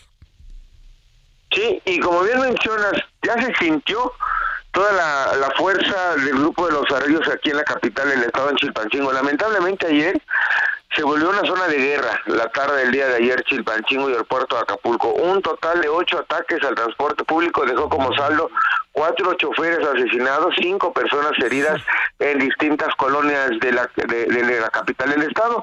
Los ataques comenzaron alrededor de las cuatro de la tarde, taxis que fueron incendiados con los choferes adentro, quienes murieron calcinados al sur de la ciudad en el libramiento Chilpancingo Petaquillas, quemaron combis que viajan a pueblos cercanos debido a estos ataques Al menos cinco rutas que, come- que conectan a la capital detuvieron prácticamente, no hubo transporte, la ciudad se volvió un estado de sitio, negocios cerraron, en redes sociales se difundían mensajes presuntamente de delincuencia organizada en el que se advierten a los transportistas que se abstengan de, de trabajar y no solamente en Chilpancingo, en Acapulco al menos cinco personas fallecieron, entre ellos una mujer y un hombre herido, el saldo de diferentes hechos violentos en solamente dos horas en distintas colonias del puerto de Acapulco. Una mujer fue asesinada a balazos, un hombre resultó herido en un taller mecánico, entre otros datos. Y hay que recordar que el pasado viernes llegaron 500 elementos más para cuidar a los turistas. Suman ya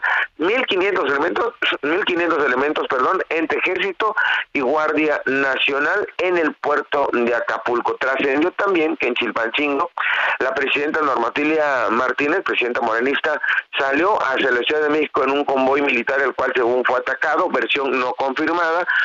Cerca de la medianoche se compartía un audio en diferentes grupos de WhatsApp con la voz de la presidenta mencionando que no, que se encontraba en Chilpancingo y que estaba pendiente de la información. Hasta el momento, la gobernadora Evelyn Salgado Pineda no ha fijado postura más allá de un boletín por parte de la vocería de la Coordinación para la Construcción de la Paz del Estado, donde menciona que se están desplegando dispositivos especiales de fuerzas estatales y federales para pues mantener en calma en manera de lo posible lo que sucede aquí en el estado de Guerrero. Mi estimado Alex, complicado el panorama en este fin de semana. El México violento, eh, el México que se baña de sangre y que la atención que se le debe dar a esto, pues simple y sencillamente se nos lanzan otros temas que suelen ser, eh, que nos enganchan para olvidarnos de los grandes asuntos, pero que hay que estarlos contando porque tenemos que seguir teniendo la claridad de lo que está pasando en el país. Es correcto. Esto, pues echa al traste todo lo que se había hecho en campaña turística para la promoción del puerto de Acapulco, para la promoción del Triángulo del Sol en el estado de Guerrero, Ixtapas y Guatanejo, Tasco y Acapulco. Y pues bueno, se espera una temporada exitosa, una, una temporada vacacional buena, más allá de los hechos de violento, por la cercanía con la con la Ciudad de México y la economía, obviamente, para ser un destino para todos los bolsillos, pero este tipo de noticias lamentablemente nos vuelven nota internacional al estado de Guerrero. Bueno, te mando un abrazo, por favor, cuídate mucho y aquí estaremos la próxima semana como cada fin. Que tengas buen inicio de semana. Como siempre, un saludarte y los cocos siguen abiertos pese a todos estos hechos de inseguridad. Aquí los esperamos. Gracias. Entrevista. Informativo fin de semana.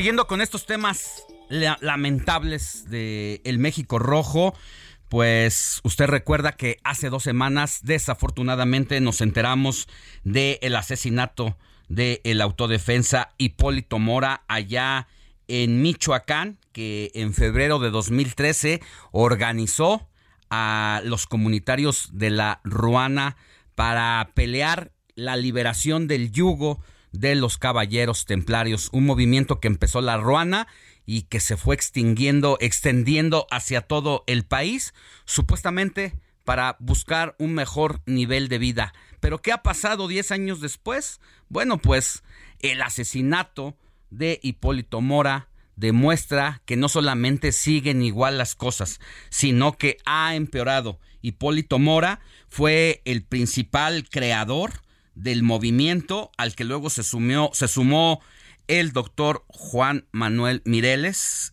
quien falleció a causa de una enfermedad.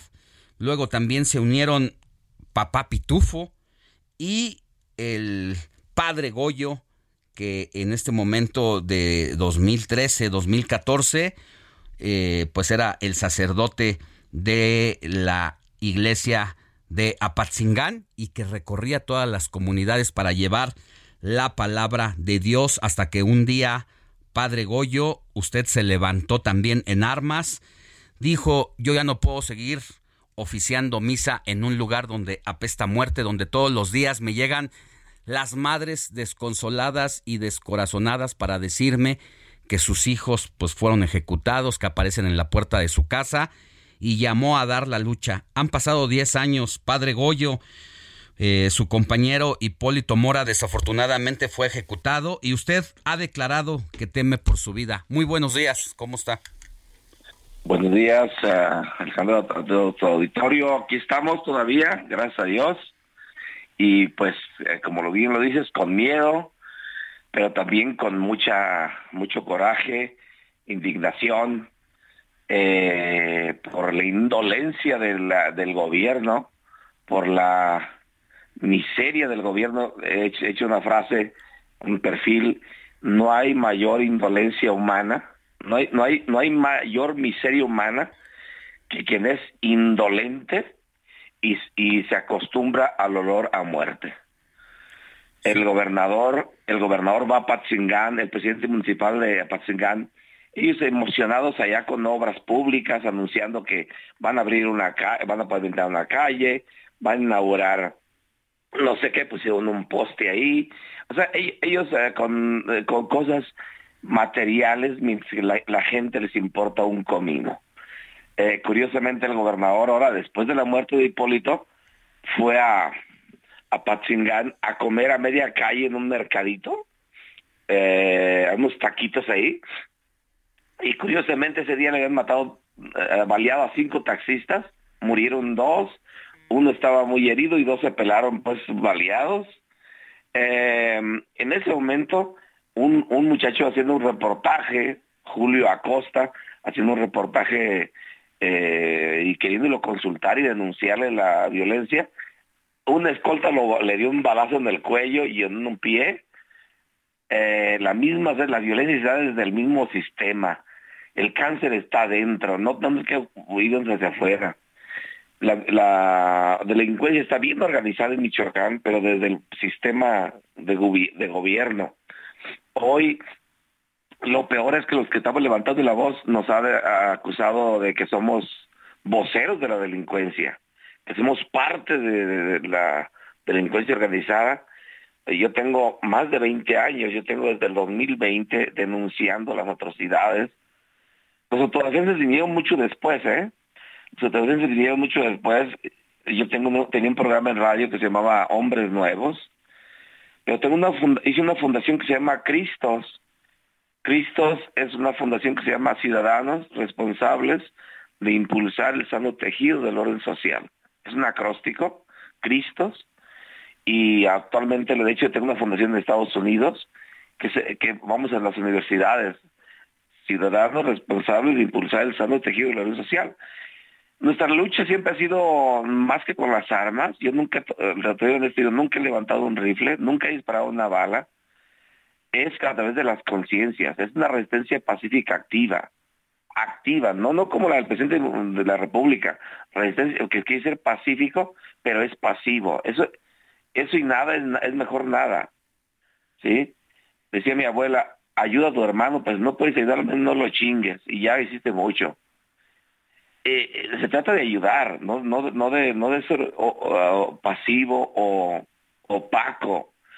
Entonces, este, nuestro trabajo como Cristos ha sido siempre, nos financiamos con ideas, apoyamos a los comunitarios, eh, los, eh, les aplaudimos, pero no fuimos prácticamente comunitarios como tal. De hecho, hoy te estoy convocando yo a, a, ante la muerte de Hipólito, pasar de, de, autodefensas a autogobierno. De una autodefensa a un autogobierno, y estoy promoviendo entre los pueblos purépechas. Yo, de hecho, estoy estudiando purépecha. Estoy metido, metido, tengo ya un año aprendiendo purépecha para eh, hacer una licenciatura en ello y poderme Congratular con, este pueblo, poder, poderme, más que comunicar, es, es, tener esa empatía.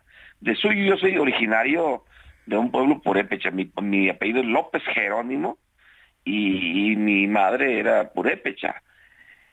Eh, la idea es aprender, yo más que ir a, enseñar, quiero ir a aprender de ellos su manera, sus usos y costumbres, en, en purépecha se llama su casumpicua. La clave, la, la, la de Hey, I'm Ryan Reynolds. Recently, I asked Mint Mobile's legal team if big wireless companies are allowed to raise prices due to inflation. They said yes. And then when I asked if raising prices technically violates those onerous two year contracts, they said, What the f are you talking about, you insane Hollywood ass? F- So to recap, we're cutting the price of Mint Unlimited from $30 a month to just $15 a month. Give it a try at mintmobile.com slash switch. $45 upfront for three months plus taxes and fees. Promo rate for new customers for limited time. Unlimited more than 40 gigabytes per month. Slows. Full terms at mintmobile.com. de Michoacán es que perdimos la casúmpico. La casúmpico es toda la axiología, todos los valores, todo, perdimos la ética, la honradez, la dignidad, la vergüenza y la palabra. El gobierno, la autoridad no tiene ética, no tiene moral, no tiene vergüenza, no tiene palabra. Eh, entre la, entre la está la jaroáspicua, que es servicios comunitarios gratuitos. Ok, ¿quieres ser autogobierno? ¿Quieres ser político? Pues compa, vas- no vas a cobrar nada. Padre- en el periodo... Padre en el Goyo. periodo- dime. Tenemos que ir a un corte. ¿Le parece si ahorita al ¿Cómo volver no? nos cuenta de esto y nos dice Adelante. cómo ha vivido los últimos 10 años y ha tenido que ir de un lugar a otro? ¿Cómo se sobrevive allá? Adelante. Pausa y volvemos con más. Adelante. La noticia no descansa. Usted necesita estar bien informado también el fin de semana.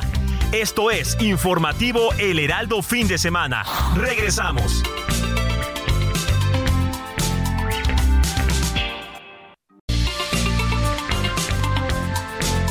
Siga en sintonía con la noticia. Alejandro Sánchez y el Informativo Heraldo Fin de Semana. Continuamos.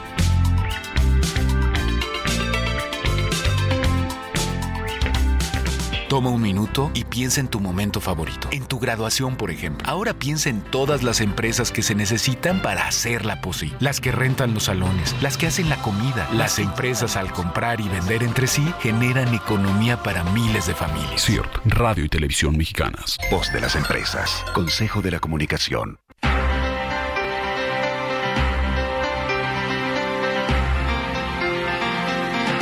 8 de la mañana con 30 minutos hora del centro del país. Estamos de regreso en el informativo de fin de semana y antes de irnos a la pausa nos quedamos platicando con el padre Goyo. Él es, eh, pues además de ser sacerdote, se tuvo que volver en un activista michoacano por la situación que vive su entidad y donde desafortunadamente de ser un estado sumamente rico en recursos, tienen el eh, Puerto Lázaro Cárdenas y que desafortunadamente es una de las principales manzanas de la discordia que tiene a el Estado en alta inseguridad. Bueno, pues también son ricos productores en melón, en aguacate, en limón y desafortunadamente toda esta riqueza, padre, que usted hablaba de su asociación Cristo, que son ciudadanos, que usted busca la reinserción social, pues ha dado la lucha en los últimos 10 años, pero esta lucha eh, decía 20, yo lo conozco hace 10 años, usted me brindó hospedaje en la vicaría de Apatzingán cuando nos tocó hacer coberturas en un momento muy fuerte de la reyerta ahí entre dos eh, grupos, tanto los autodefensas contra los caballeros templarios, y me tocó ser testigo de cómo vivía a prácticamente a salto de mata porque más de dos personas estaban interesados en que usted ya no estuviera dando esta lucha y comentábamos en 10 años las cosas no solamente no han mejorado, sino que parecen haber empeorado, Padre Goyo. Pues mira que a- peleábamos contra un enemigo y hoy son muchos. Es más, lo más cínico, la, para- la- lo más trágico es que hoy el enemigo mayor es el gobierno. Ayer a las seis de la tarde llegaron a mi domicilio sicarios a tocar la puerta, a buscarme. A, alguien preguntó y vienen de parte del gobernador. alguien ya, o sea, ya es una persecución de, de- del sistema. Hoy nosotros acusamos al, al gobierno del Estado de delincuencia organizada. Eh, Antes era un, grupo, los templarios, hoy son ocho grupos, son 14 cárteles, para que tengan idea en Michoacán, pero ocho están en la región de Tierra Caliente. Ah, Hoy, hoy hay una guerra campal, fíjate, antes eran con rifles, hoy es, es una guerra cibernética, utilizan armas de eh, alto poder, eh, a Hipólito Mora lo eh, combatieron en, con puros Barrett, con Barrett, pero ya ni una cameta blindada, el ejército lo pueden emboscar. Hoy hay guerras con drones, una guerra cibernética. Yo creo que ni Rusia tiene ese armamento. Así. Eh, ahorita, ahorita en, este- en- en este lugar que se llama Las Cruces, municipio de concretamente en Las Carámicos, está una batalla campal entre los, tiene una semana echándose golpe entre los grupos y la gente tiene que salir porque ve la, la prende el dron arriba con granadas de fragmentación arriba de su casa y pues tienen que salir huyendo porque les puede caer un artefacto de esos y, y los hace pedazos. Esto nadie lo anuncia. Allá no hay periodistas, no, no hay camarógrafos, no hay televisora, no, no, no, no, allá es solo muerte. Esto, eh, bien lo decías, Michoacán es una parte, eh, pues, es, es donde entran las anfetaminas, todos los precursores químicos, ahí entran las cubetas de afebrina todos los días, miles de, de- toneladas, pero también hay el tráfico de minerales. Tenemos una, una cuenca de 1.900, eh, que son 156 kilómetros de playa, pero todo ese macizo es de mineral. Y tenemos la vía del tren que va hasta Kansas City. Curiosamente es donde entra también la droga, ¿eh? A Estados Unidos. Fíjese. A través de un... A- algo que justo hemos platicado aquí a partir de la experiencia de estas coberturas que hicimos allá en 2014 durante varios meses. Hicimos un documental eh, que se llamó La Ley del Monte, donde narrábamos precisamente a ustedes como personajes centrales de esta historia. eh, donde hemos platicado aquí que ese es el gran problema de Michoacán, precisamente que son ricos en muchas cosas como en minerales, donde todos los días salen buques cargados hacia el, el otro lado del mundo, hacia China, Asia básicamente, y esos buques regresan cargados de eh, percusores químicos para luego ser trasladados a cocinas, laboratorios y hacer ahí todas las drogas ilícitas que precisamente vuelven a salir por embarcaciones marítimas y por el tren que usted está diciendo. Así es. Eh, mira, lo más trágico, se han encrudecido prácticamente con la llegada de la cuarta T, fíjate, y no quiero culparlos a ellos, no, no, pero tampoco hay que echarle la culpa a Calderón y que Peña Nieto y Fox, no hay que asumir la responsabilidad, hay que tomar cartas en el asunto. Creo que este problema, este cáncer, no le puedes seguir poniendo pomaditas ni ungüentos. Hay cánceres que hay que abrir y estirpar pero no puedes tampoco nada más abrir y ya dejármele ahí la operación. Tienes que eh, surcir y, y hacer la las cosas bien. Ah, hoy la delincuencia ocupas atacarla de manera frontal. Precisamente esta estrategia, así le llamo estrategia fallida, de abrazos no balazos, no, ha, ha sido un terreno fértil para la delincuencia, sabiendo que no les van a atacar. Mira, hemos llegado a un grado de que se encuentre el ejército en un callejón sin salidas, que donde cabe un solo camión, donde se encuentra con los delincuentes y tiene que recular el ejército, hacerse por un lado para que pasen los señores. Así. Así de fácil. Así. O sea, Indigna así de mucho escuchar a el gobernador eh, Bedoya diciendo en el asesinato, por ejemplo, de Hipólito Mora, que obedece a que pues estaba en una rivalidad desde hace 10 años, como si eh, ustedes se hubieran levantado en armas, nada más porque sí, porque querían hacerle la guerra a alguien, cuando no se está considerando el origen del problema, que es que les arrebataron todo en Michoacán. Decía uno de nuestros entrevistados, nos han arrebatado todo hasta el miedo. Por eso, eh, si nos vamos a morir, vamos a dar la lucha eh, y morir dignamente. Pero parece que eso al gobernador de Michoacán se le borra del escenario simple y sencillamente porque no le conviene porque es como aceptar una derrota y de que gobiernos van, gobiernos vienen y solamente van ahí medio administrando la violencia. haciéndose de la vista gorda. Yo le decía en, un programa que hice un audio que él es parte del problema, no parte de la solución. Él se ha sumado, es un simple espectador, no es un actor. Mira, yo me, me le he preguntado, lo he cuestionado a él, que dos cosas le he cuestionado. ¿Dónde estaba él desde el 2006 al 2016, que fue un periodo muy cruento en Michoacán?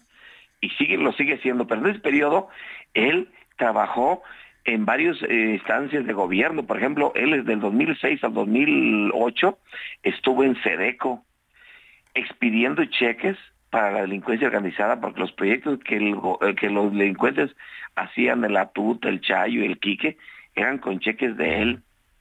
En el 2008 al 2010 entró ICADMI a un sector, fíjate muy bien, de el gobierno para la educación en, en el estado y él sabía en ese rublo que el Atut estaba cobrando cheques siendo maestro de la de Arteaga, pero no pero andaba en la delincuencia y nunca dijo nada.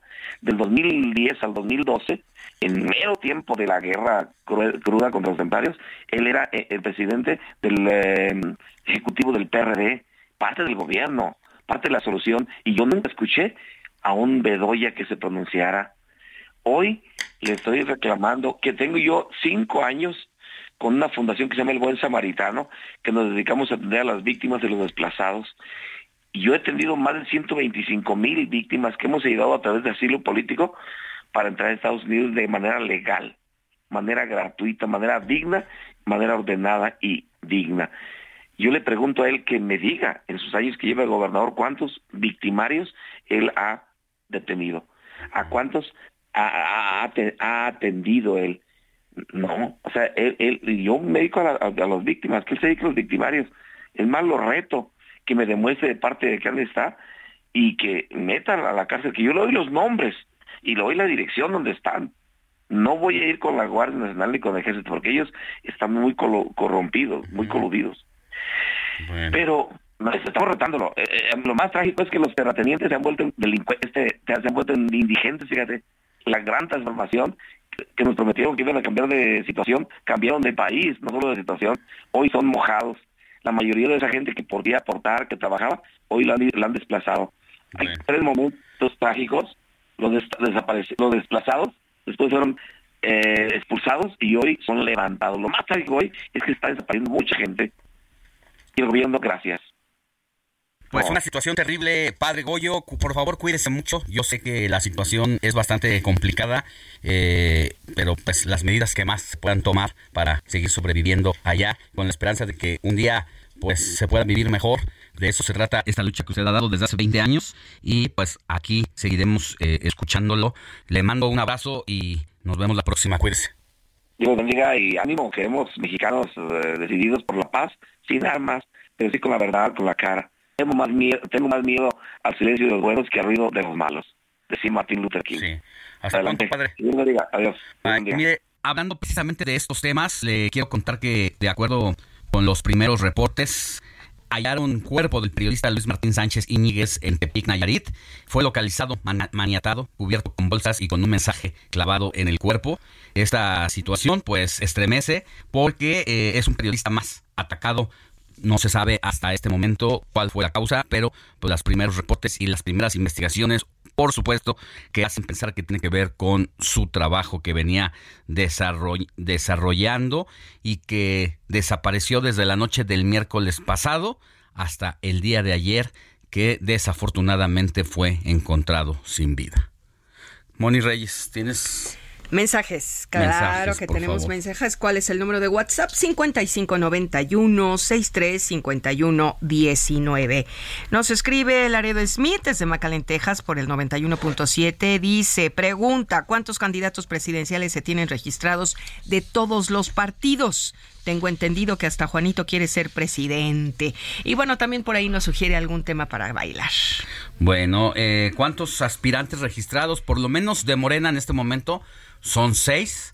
eh, cuatro de Morena, dos de los partidos aliados, uno del Verde y uno del PT. Y por parte del Frente Amplio, hasta este momento hay alrededor de 15 eh, suspirantes, más los que se sumen el día de hoy, como el senador Miguel Ángel Mancera. Vamos a ver, pero es un- alrededor de 22, 25 suspirantes registrados formalmente hasta ahora. Perfecto. Vicky desde Monterrey, Nuevo León, nos manda una foto del Cerro de la Silla. Bellísima foto, de verdad. Un saludo a Vicky hasta allá, por el allá. ¿dónde nos escuchan? Nos escuchan en Monterrey, Nuevo León, Por a el través 99.7 de. Exacto, y dice que desde su trabajo, desde la chamba, pues está siempre pendiente del programa. ¿A dónde vamos? ¿A un corte? Ah, seguimos. Entrevista. Informativo fin de semana.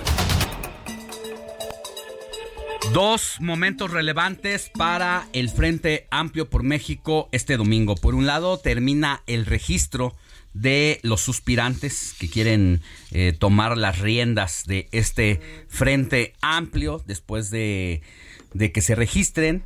Se deben de juntar 150 mil firmas y luego viene una serie de estudios para conocer la popularidad y las posibilidades que tiene cada uno de los suspirantes para convertirse posteriormente en el candidato formal del Frente Amplio para la presidencial del 2024.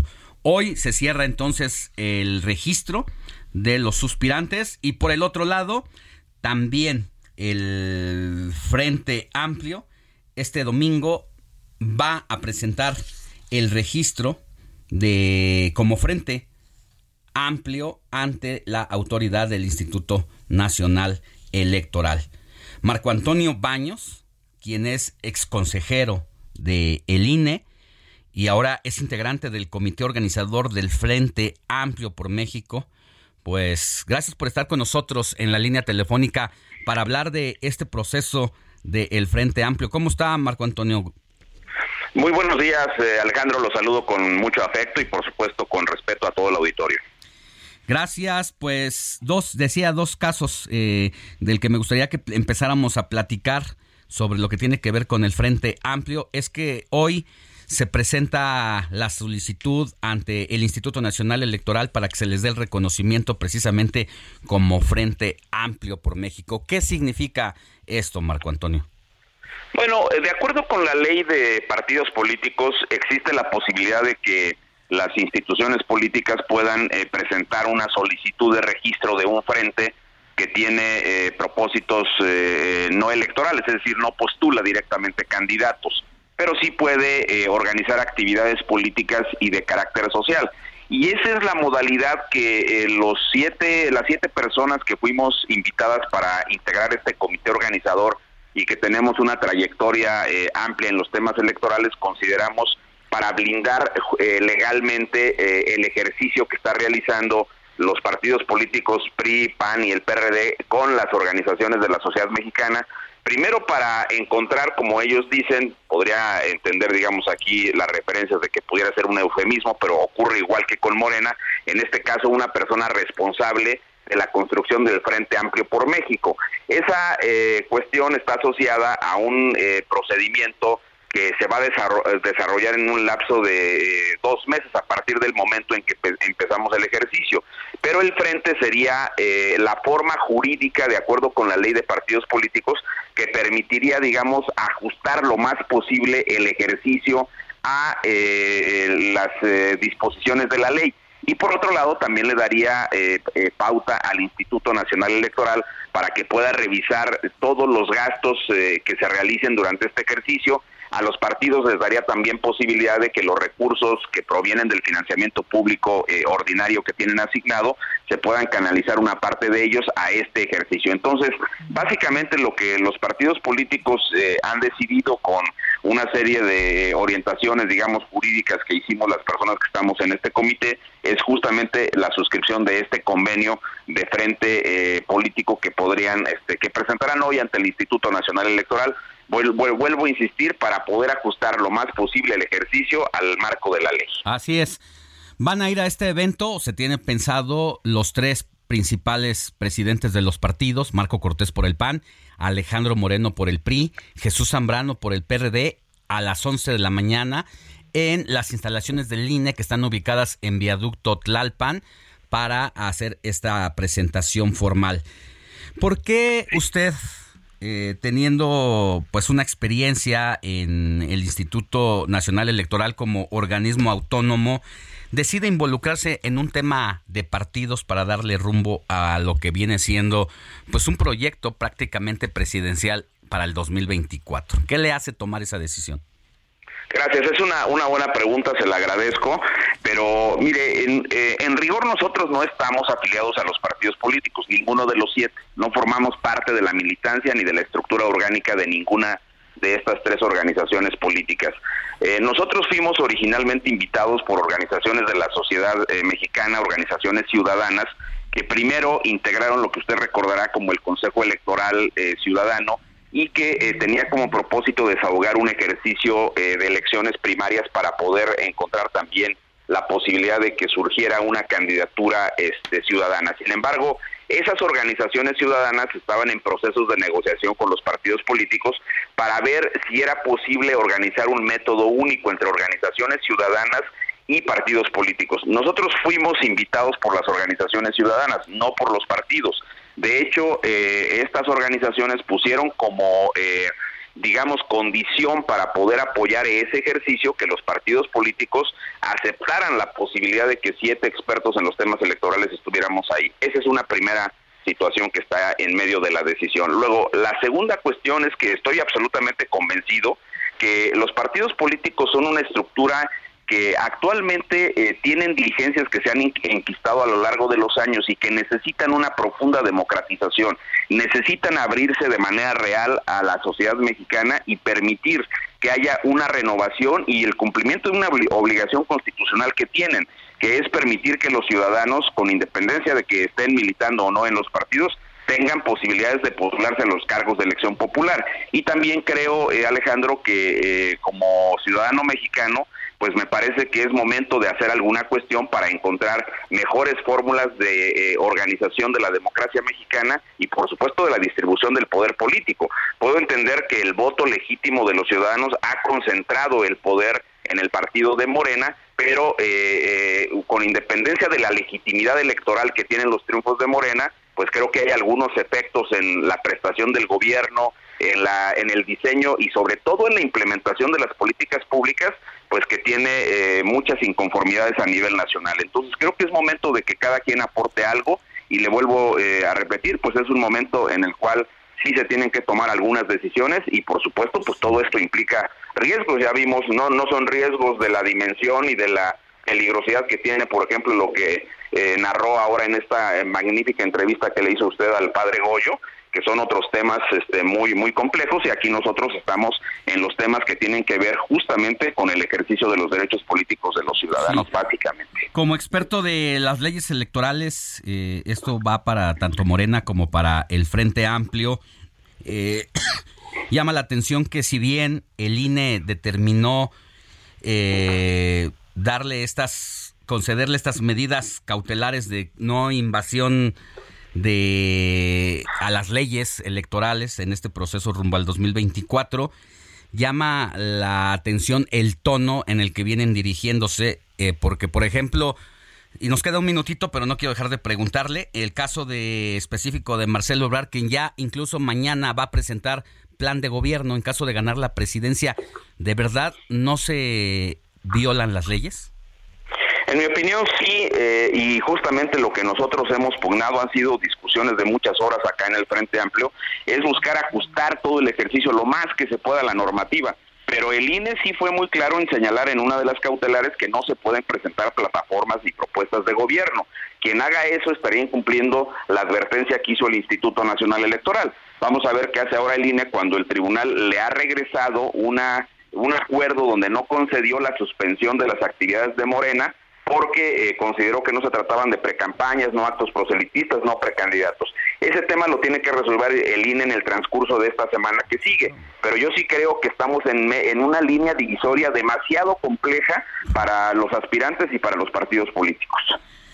Bueno, gracias Marco Antonio Baños, integrante del comité organizador del Frente Amplio por México y exconsejero electoral, por esta entrevista y darnos todos estos elementos para tener más entendimiento sobre lo que está y lo que es noticia en materia de agenda política. Que tenga buen día.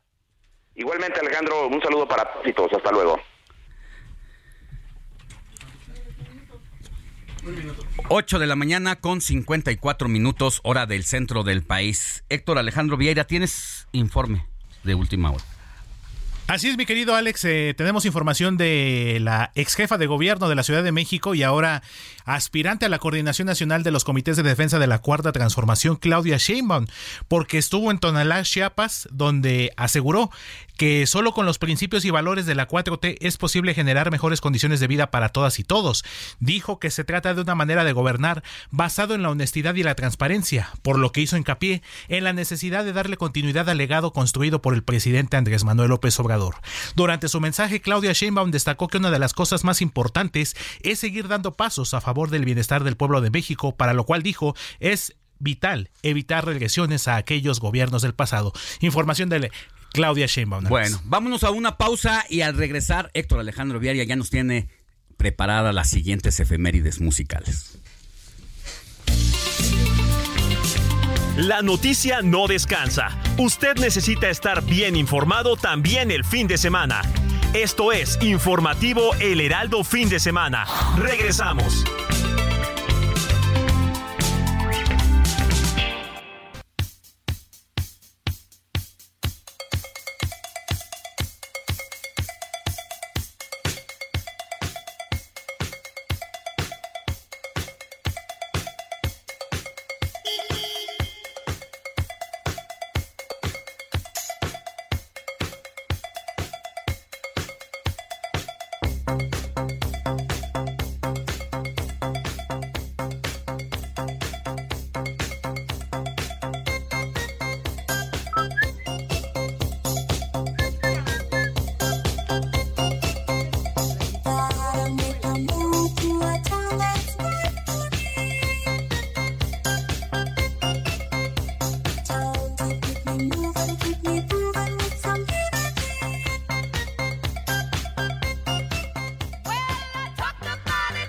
Bueno, aquí Héctor Alejandro Vieira ya puso a bailar a Moni Reyes. La debería de ver. Si quiere, conéctese al heraldo de Con mis aeróbics. MX.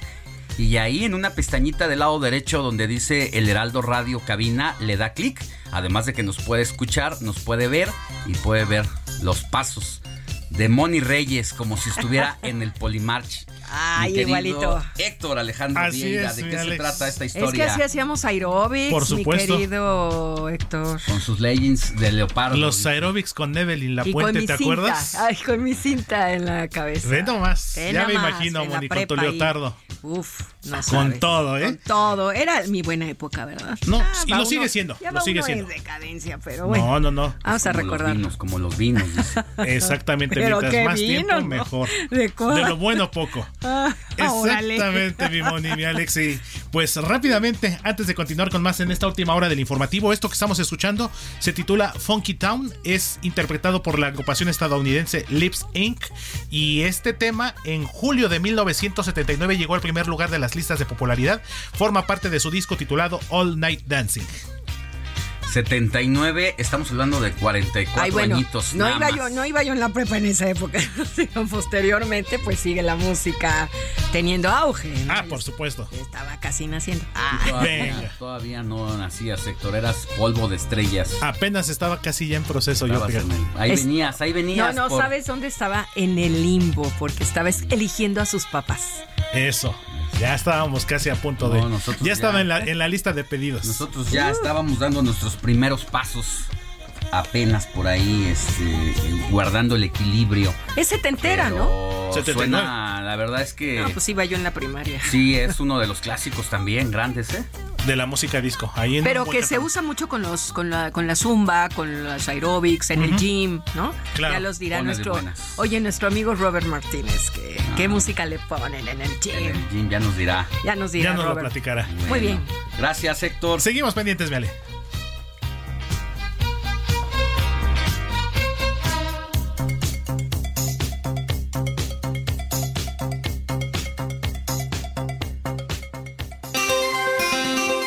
Sintonía con los estados en el informativo fin de semana.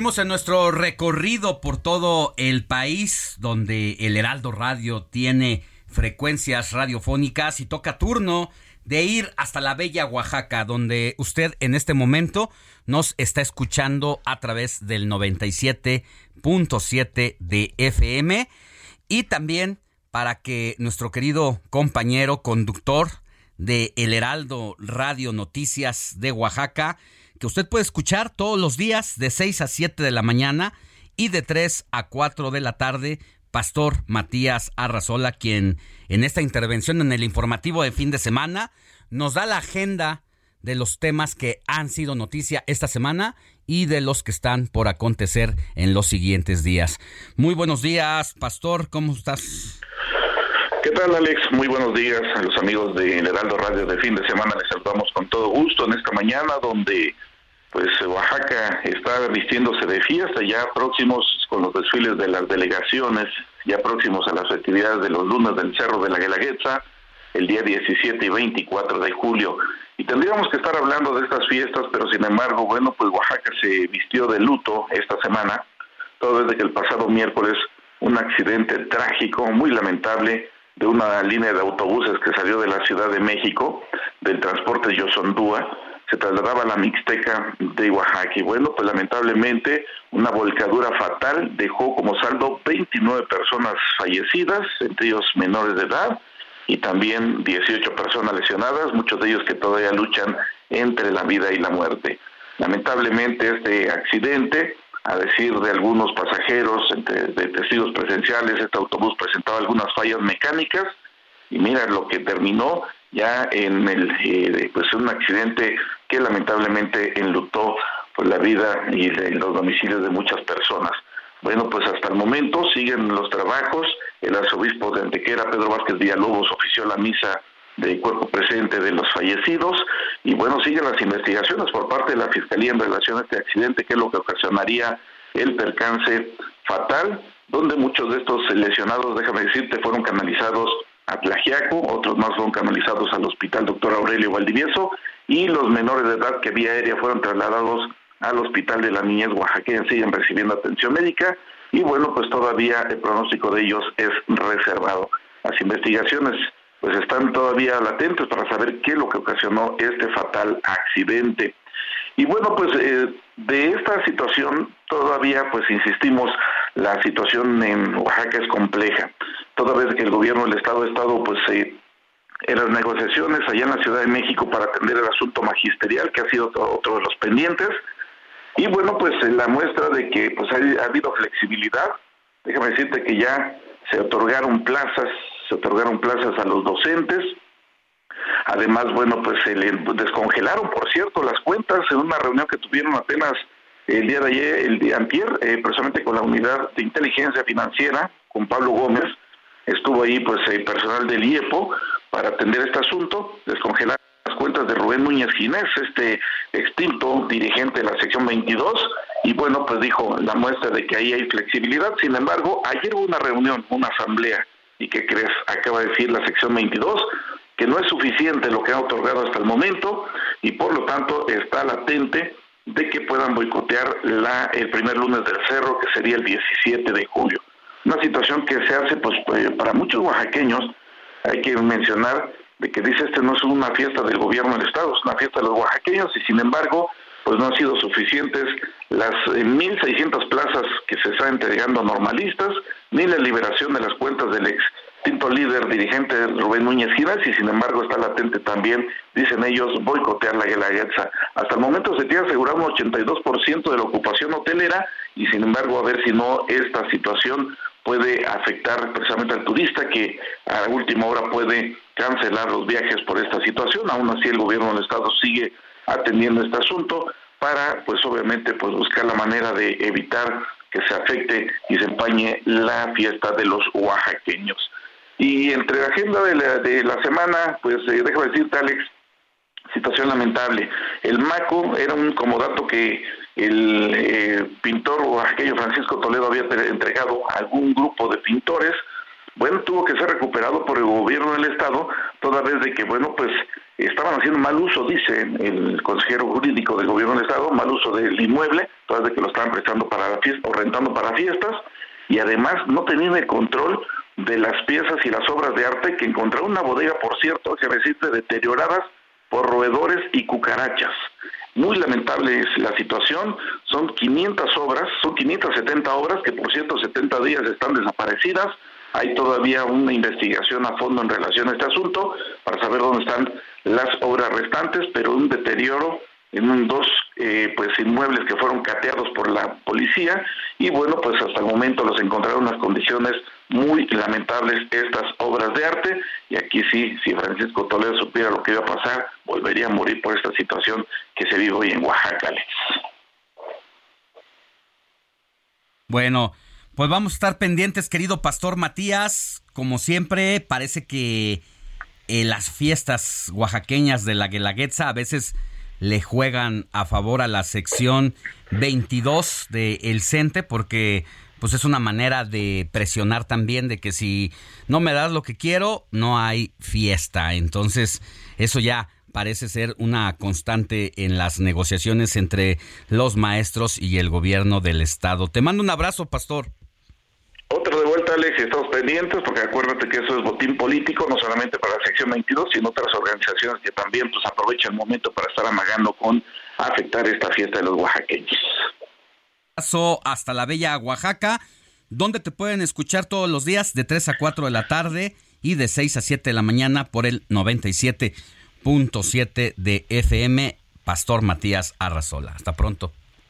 Hasta luego, Alex. Muy buen día. Cine con Eduardo Marín.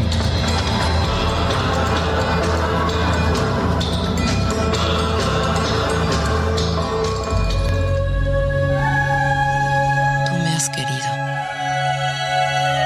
Ahora es momento de que me dejes. Tu momento de volar.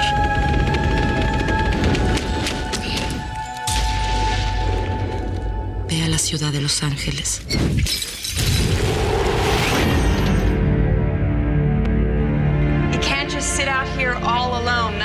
Llegó la hora de hablar de cine con mi querido Eduardo Marín. ¿Qué nos traes esta semana, mi querido Lalo? Buen día. Buen día, Alex. Saludos a toda la audiencia. Encantado de saludarlos.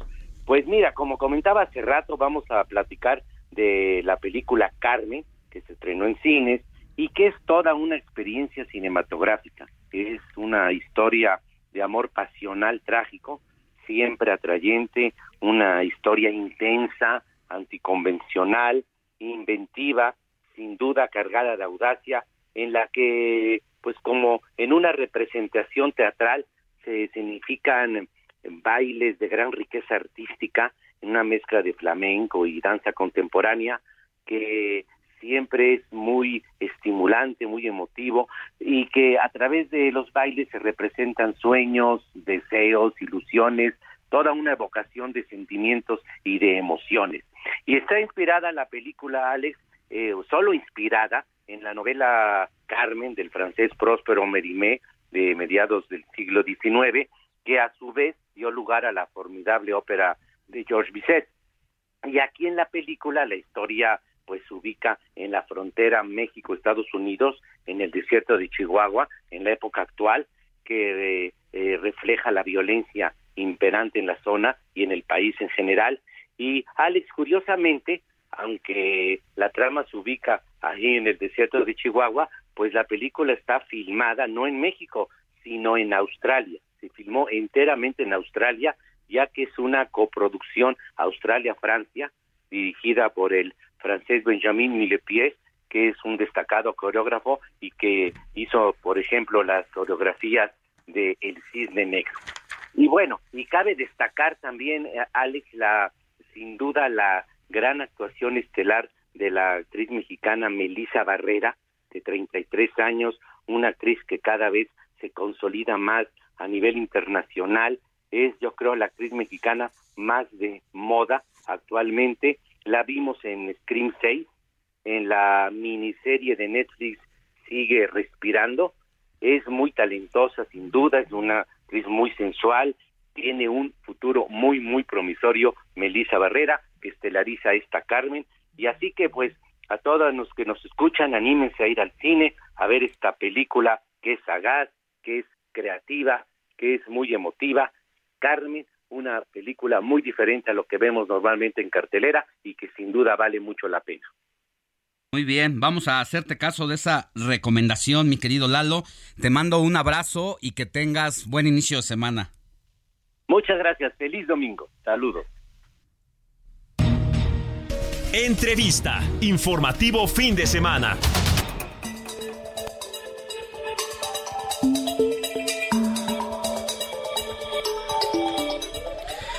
Mire, eh, Mexicolectivo es una plataforma ciudadana y plural que está presentando en, como punto de partida una nueva visión de país y que esta nueva visión de país ha sido plasmada en un documento que va a ser presentado el día de mañana, mañana lunes 13 de julio de 2023. Será presentada, eh, perdónenme, 10 de julio de 2023. Va a ser presentada en el World Trade Center de aquí de la Ciudad de México y pues aglutina diversos textos. Son alrededor de 27 textos realizados en colectivo por 289 personas, integrantes del grupo México Colectivo, que le decía es eh, pues integrado precisamente por representantes de la sociedad civil. Y para tener un poco más de lo que va a ocurrir el día de mañana, agradezco mucho que esté con nosotros en la línea telefónica a Lourdes Morales. Ella es investigadora del Instituto de Investigación en Rendición de Cuentas y Combate a la Corrupción. Lourdes, muy buenos días, gracias por estar con nosotros. ¿Qué tal? Buenos días, pues gracias a ustedes por la invitación. Mañana y luego de diversos encuentros plurales, se va a a conocer este documento. ¿Qué contiene? ¿Qué nos quiere decir? ¿Y qué nos propone? Bueno, eh, este documento es producto de un esfuerzo colectivo. Eh, la propuesta de México Colectivos, México Colectivos nació en enero de este año, en donde se anunció que habría una serie de foros en las entidades federativas, pues para detonar el diálogo, para escucharnos, en un contexto en el cual pues se, discute poco de ideas y se descalifica mucho a partir de, creencias y de sensaciones. Entonces, eh, aquí lo que se trata es de tratar de armar una agenda frente eh, pues a los desafíos que estamos enfrentando como país el día de hoy, más allá de las campañas electorales anticipadas. Eh, ¿Y qué es lo que contiene? Bueno, pues tiene propuestas en torno a seis ejes específicos en donde eh, se hablará de qué podemos hacer para lograr prosperidad como país, cómo podemos modificar la calidad de vida con en un marco de mayor igualdad, cómo podemos ah, trabajar hacia la diversidad y la inclusión, eh, cómo podemos mejorar y atajar eh, los problemas contra el medio ambiente, la energía y la sostenibilidad, y pues sin duda también paz y Estado de Derecho, cómo podemos trabajar en una cultura de paz y cómo podemos lograr pues que en México se garantice el Estado de Derecho frente a los desafíos que estamos viviendo actualmente. Y finalmente, pues el eje sexto es sobre México y la relación con otros países, el, el multilateralismo, lo que llamamos México global, la migración, eh, y demás, y los intercambios eh, comerciales, la relación con Estados Unidos, la relación con Canadá. Entonces, eh, pues la idea es presentar el producto de estas deliberaciones. También se recuperan propuestas de otros colectivos, propuestas que han estado en el escenario público y que son batallas de muchos años, no son de ahorita, con la idea de, pues por lo menos tener claro una ruta, una agenda para que posteriormente pues, pueda ser adoptada por un, por un proyecto político, ¿no? Ya que dice esto último, eh, precisamente esta plataforma política, la discusión de los problemas del país para aterrizarlos en un documento ocurren precisamente cuando ocurre precisamente cuando se mantiene un activismo político inusitado donde ha dejado de ser si se han roto las leyes electorales o no, el ansia de posicionarse de cara a la presidencial del 2024, pues ha llevado a esta situación atípica en los procesos electorales de este país. Esto de que ustedes van a ver si se puede, si puede ser tomado por algún aspirante presidencial, ¿qué significa? Que simplemente van a compartir este proyecto o que más allá de compartir estarían dispuestos a sumarse de manera activa con eh, el candidato o la candidata que pueda eh, encontrar en ustedes y viceversa, pues esta asociación de ir a resolver los problemas del país. No se está planteando que sea la plataforma política de un aspirante en concreto. Eh, definitivamente estamos viviendo tiempos en donde la mayoría de las fuerzas políticas están violando la ley electoral. La ley electoral ahí está.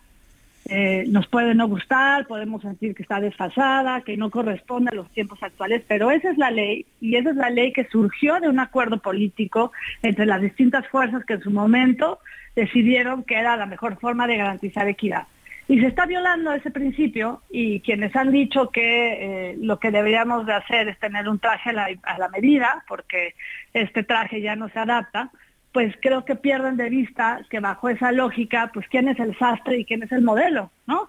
Eh, a, a fuerza de ajustar la ley a modo, pues se rompen los principios, se rompe la certeza y se rompe la equidad. Entonces sí, estamos viviendo eh, momentos de campaña, de actos anticipados de campaña que violan la ley, pero sobre todo que carecen de contenido. Eso es lo importante. O sea, más que pensar en regalarle o incitar a una persona en específico toda una agenda, creo que primero como país, como sociedad tenemos que acordar pues hacia dónde tenemos que trabajar todos de manera colectiva, no solo a través de las fuerzas políticas, sino como sociedad, cómo podemos eh, trabajar por un mejor país y cómo podemos volver a dialogar a pesar de nuestras diferencias ideológicas, nuestras diferencias sociales, eh, nuestras preferencias, un México de inclusión, porque eh, pues frente, ya lo decíamos, los desafíos de violencia, de inseguridad, de creciente control territorial del crimen organizado, pues sí tenemos que trabajar distinto, ¿no? Sobre todo desde abajo y de manera colectiva. Pues sí, va a ser interesante y oportuno esta presentación el día de mañana. ¿Le parece si nos puede aguantar un minutito en la línea telefónica en lo que vamos a una pausa comercial y al volver nos, nos platica qué personajes de la academia, de la sociedad están involucrados en este proyecto? Sí, muchas gracias. Gracias. Pausa.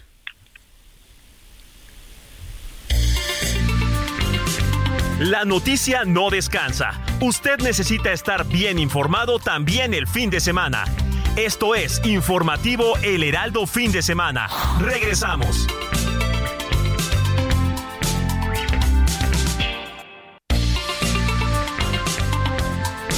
Siga en sintonía con la noticia. Alejandro Sánchez y el Informativo Heraldo Fin de Semana. Continuamos.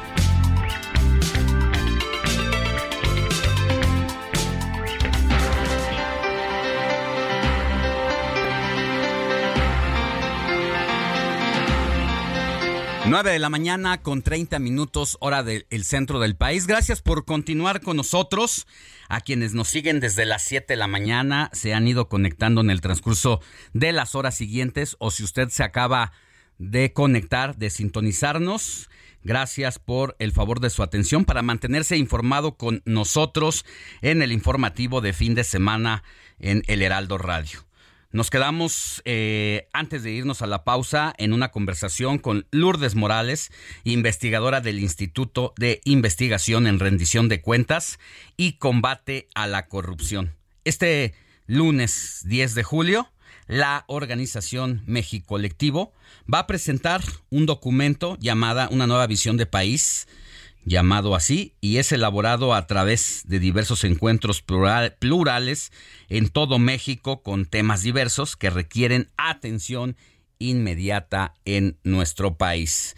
Nos decía Lourdes, o mejor dicho, nos iba a decir dentro de todo esto que nos ha platicado, cómo se fueron construyendo estos planteamientos a base de foros desde enero pasado a la fecha y que buscan pues que sean tomados en cuenta más adelante en las políticas públicas, sobre todo en lo que va a ser el nuevo gobierno. Eh, ¿Quiénes son parte de los participantes del cerebro de esta, este documento de nueva visión de país? Bueno, eh, las propuestas surgieron principalmente de los foros, pero había encargados, líderes de, causa, por decirlo de alguna forma, ¿no? Eh, quienes eh, forman parte de México Colectivo, pues, distintos personajes, algunos han sido funcionarios públicos, otros han sido candidatos a la presidencia, pero quienes están, está Alberto Palma, está María García, está Laura Ballesteros, está Ricardo Becerra, Carlos Salazar, Jorge Chávez Presa, Salomón Chertorisky, está Enrique Díaz Infante, el doctor Antonio Reyes, está el ex rector José Narro, está Katia Artigues, está el doctor Mauricio Merino, está Patricia Mercado, Braulio López Ochoa, Eva Müller, eh, Patricia Galeana, eh, el doctor Diego Valadez, Ricardo Valle, Viviana Ríos, Gema Santana, Agustín Torres, eh, Adriana Lobo, Concepción Olavarrieta, Enrique Villa, el ex rector Francisco Barnés, Israel Hurtado, la exgobernadora Ivonne Ortega, el eh, ex candidato a la presidencia Jaime Labastido Ochoa, está José Ignacio Morales Lechuga, Luis Miguel Gutiérrez, el presidente del INAP, está eh, Manuel Herrera, está el doctor Miguel Luis Cabañas, Raúl Riquelme, o sea, son bastantes. Salvador Nava, está Víctor Lichinger, está Jimena Millán y otros más que también pertenecen al Consejo eh, Ciudadano eh, de Pensando en México y que también han hecho eh, algunas, algunas propuestas. me parece interesante esta conformación porque pues muchos no estamos adheridos a ningún partido político y hay bastante desconfianza a los partidos en este momento precisamente porque todo se lee en código electoral. Entonces creo que lograr un espacio de debate, de deliberación, en donde se pueda convivir sin tener que estar adherido a una fuerza política o a veces ni siquiera tener exactamente todos la misma perspectiva, pues nutre muy bien eh, estas propuestas y refuerza pues un proyecto que sí es eh, exclusivamente y principalmente socialdemócrata, ¿no? Entonces esto creo que puede ser muy interesante. Como no, son expertos, expertas, especialistas en diferentes ámbitos, con visiones, con ideologías, con criterios diversos que pues han eh, coincidido en necesidades que tiene este país, que han vertido sus ideas, sus propuestas, eh, sus planteamientos sobre lo que hay que mejorar para tener un mejor nivel de vida, que a final de cuentas esa es la lucha permanente del ser humano y debería de ser de sus autoridades, de sus gobernantes para darle rumbo y destino y que mañana va a ser un día importante, interesante por lo que se desprenda de ahí. Recordar como contexto que la última vez que se habló de este grupo plural, eh, desafortunadamente el ingeniero Cárdenas que se había sumado decidió bajarse del proyecto, la nota terminó siendo esa, pero hay mucho más de fondo donde poner el ojo en las diferentes temáticas y comenzar a sacudirnos, a cuestionarnos qué es lo que nos hace falta. A muchas veces las propuestas están ahí, solo falta la implementación. Hay cosas que ya están implementadas, pero que no se han ejecutado y valga eh, pues esta oportunidad para revisar lo que está pendiente, los desafíos y revisarnos como personas también en lo individual, porque también ahí está parte del secreto de la transformación y preguntarle eh, Lourdes Morales, investigadora del Instituto de Investigaciones en Rendición de Cuentas y Combate a la Corrupción, porque ha llamado mucho la atención, dado el fenómeno en que se ha convertido Xochil Gálvez en las últimas dos semanas. Entiendo que ella va a estar el día de mañana presente en este evento pero que es un plan de trabajo con el que ya se venía empujando desde semanas atrás antes de que se convirtiera en esta sensación mediática eh, de las últimas semanas. Sí, ella estuvo participando y, dio pues, las propuestas que, que ella consideraba en algunos de los foros que hubo pero esto de ninguna manera se debe de leer como ni su destape, que ella ya se destapó, ni este, ni, ni, su plataforma. Aquí lo importante es primero tener claridad sobre cuál es el proyecto socialdemócrata para México. Eh, hay muchas de las ideas que el propio Cuauhtémoc Cárdenas publicó en su libro, eh, y de ahí pues lograr que este proyecto pues tenga tenga redes, tenga redes en todo el país y sobre todo tenga claridad para poder exigir que se concrete más allá de las promesas, más allá del dinero, más allá de la violación a la ley electoral. También retomar el caso porque ya que dice hay redes, y que ya escuchábamos en voz suya algunos nombres de personas, no solamente de académicos, especialistas en distintas materias como movilidad, como salud, como economía y seguridad, entre otros, eh, que hay políticos en activo metidos en esto como parte de pues, una opinión plural más, que mucho se ha hablado también de que detrás de esto está la mano de Dante Delgado. ¿Qué nos puede decir al respecto? Bueno, eh, Dante ha sido el, el promotor de que este esfuerzo se logre, pero eh, digamos que él ha sido el facilitador para que eh, los distintos colectivos que ya existen en el país puedan participar y puedan hacer las propuestas. Pero ha habido muchísima claridad en que el participar no significa inmediatamente una adhesión ciega a una persona o a un proyecto en concreto, porque primero eh, la propuesta antes que nada, es acordar sobre una agenda pública, una agenda para México.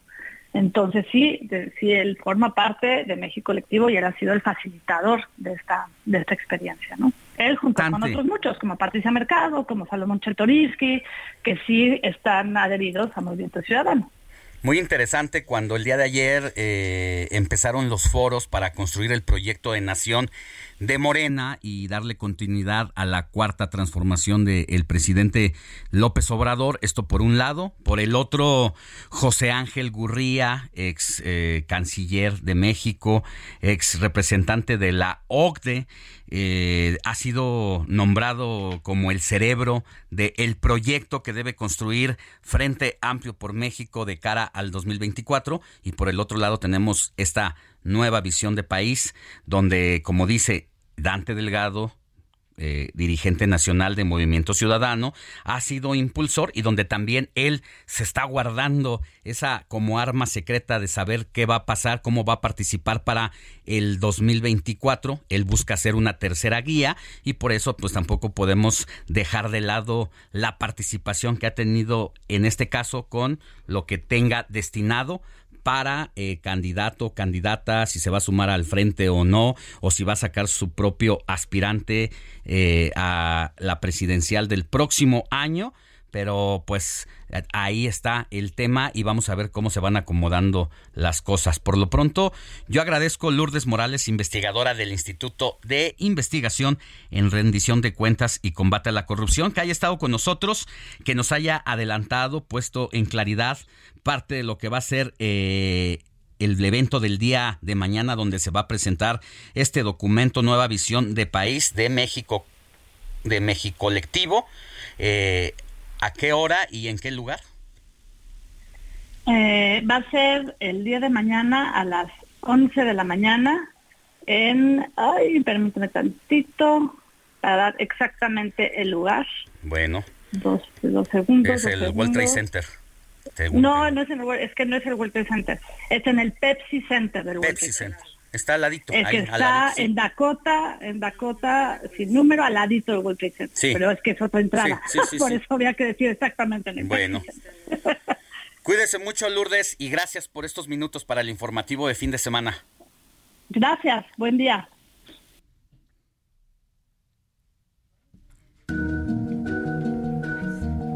Lecturas con José Luis Enciso.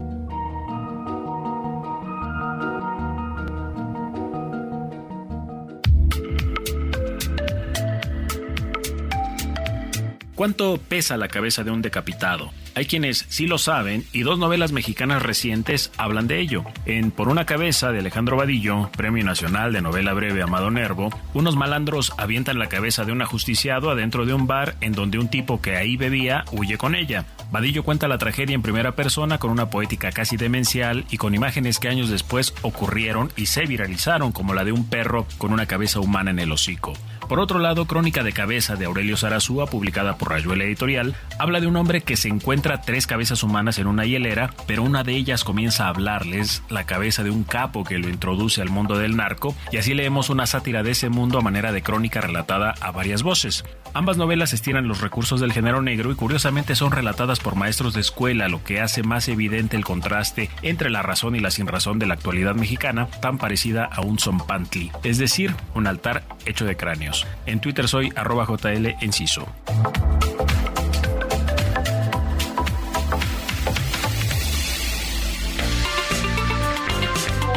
Comparte tus comentarios y denuncias en el WhatsApp del informativo fin de semana. Escríbenos o envíanos un mensaje de voz al 55 91 63 51 19.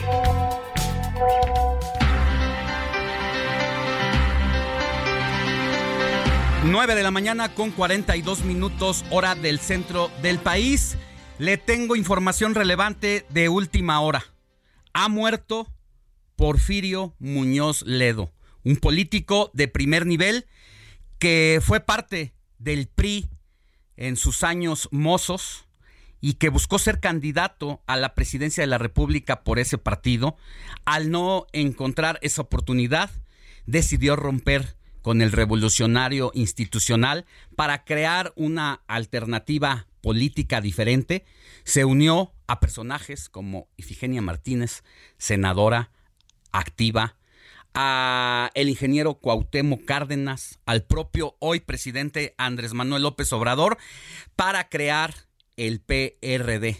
A partir de ahí incursionó en distintos movimientos políticos, estuvo con Fox, estuvo con Calderón, estuvo con el presidente López Obrador, un hombre con una memoria privilegiada, y hoy se anuncia esta mañana, hace unos minutos, su fallecimiento. Incluso Felipe Calderón a las 9.34 de la mañana ha tuiteado que se entera del fallecimiento de Porfirio Muñoz Ledo, que más allá de las diferencias, trabajaron juntos desde la oposición al Frente de Acción Nacional y del PRD respectivamente en la reforma constitucional que hizo posible a la transición democrática mediante la creación del IFE, ahora el INE independiente y la regulación de campañas. Descanse en paz, Porfirio Muñoz Ledo. Vamos a volver más adelantito con más detalles al respecto.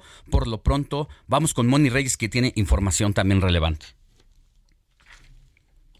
Efectivamente, Alex, y durante una asamblea informativa impartida este sábado, Claudia Sheinbaum destacó en Tapachula, Chiapas, que únicamente con el apoyo del pueblo se podrá lograr cerrar el camino a aquellos que solo buscan regresar al pasado de impunidad, de corrupción y de privilegios. La ex jefa de gobierno resaltó que solo con la fuerza de las mujeres y también de los hombres mexicanos es posible continuar y consolidar el trabajo realizado por los gobiernos de la Cuarta Transformación, liderados por el presidente Andrés Manuel López Obrador.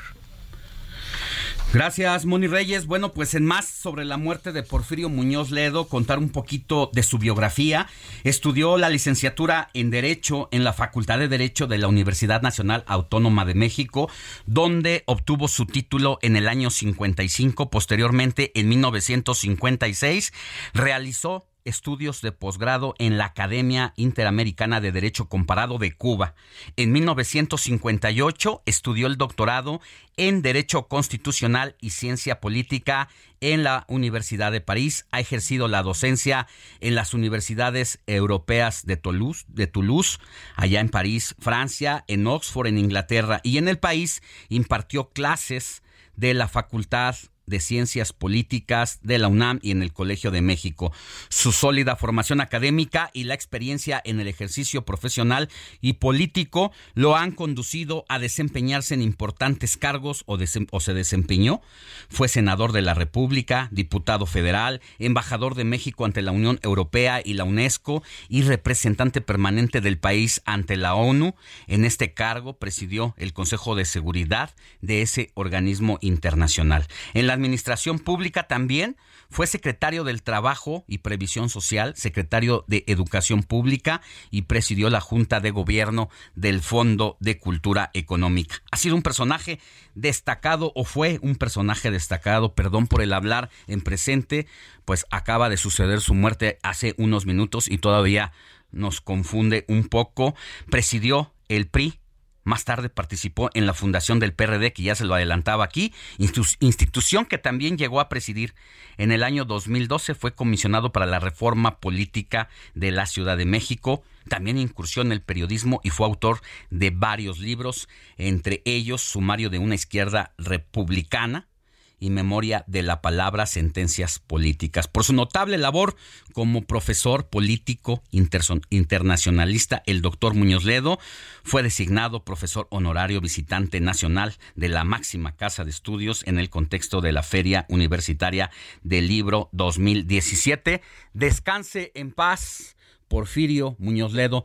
Vámonos con Luis Enrique Alfonso a los deportes y vamos a volver con un poquito más sobre el fallecimiento de Porfirio Muñoz Ledo, quien terminó rompiendo con López Obrador y con Morena, donde su último cargo fue diputado federal por ese partido. Meta, la información deportiva con Luis Enrique Alfonso.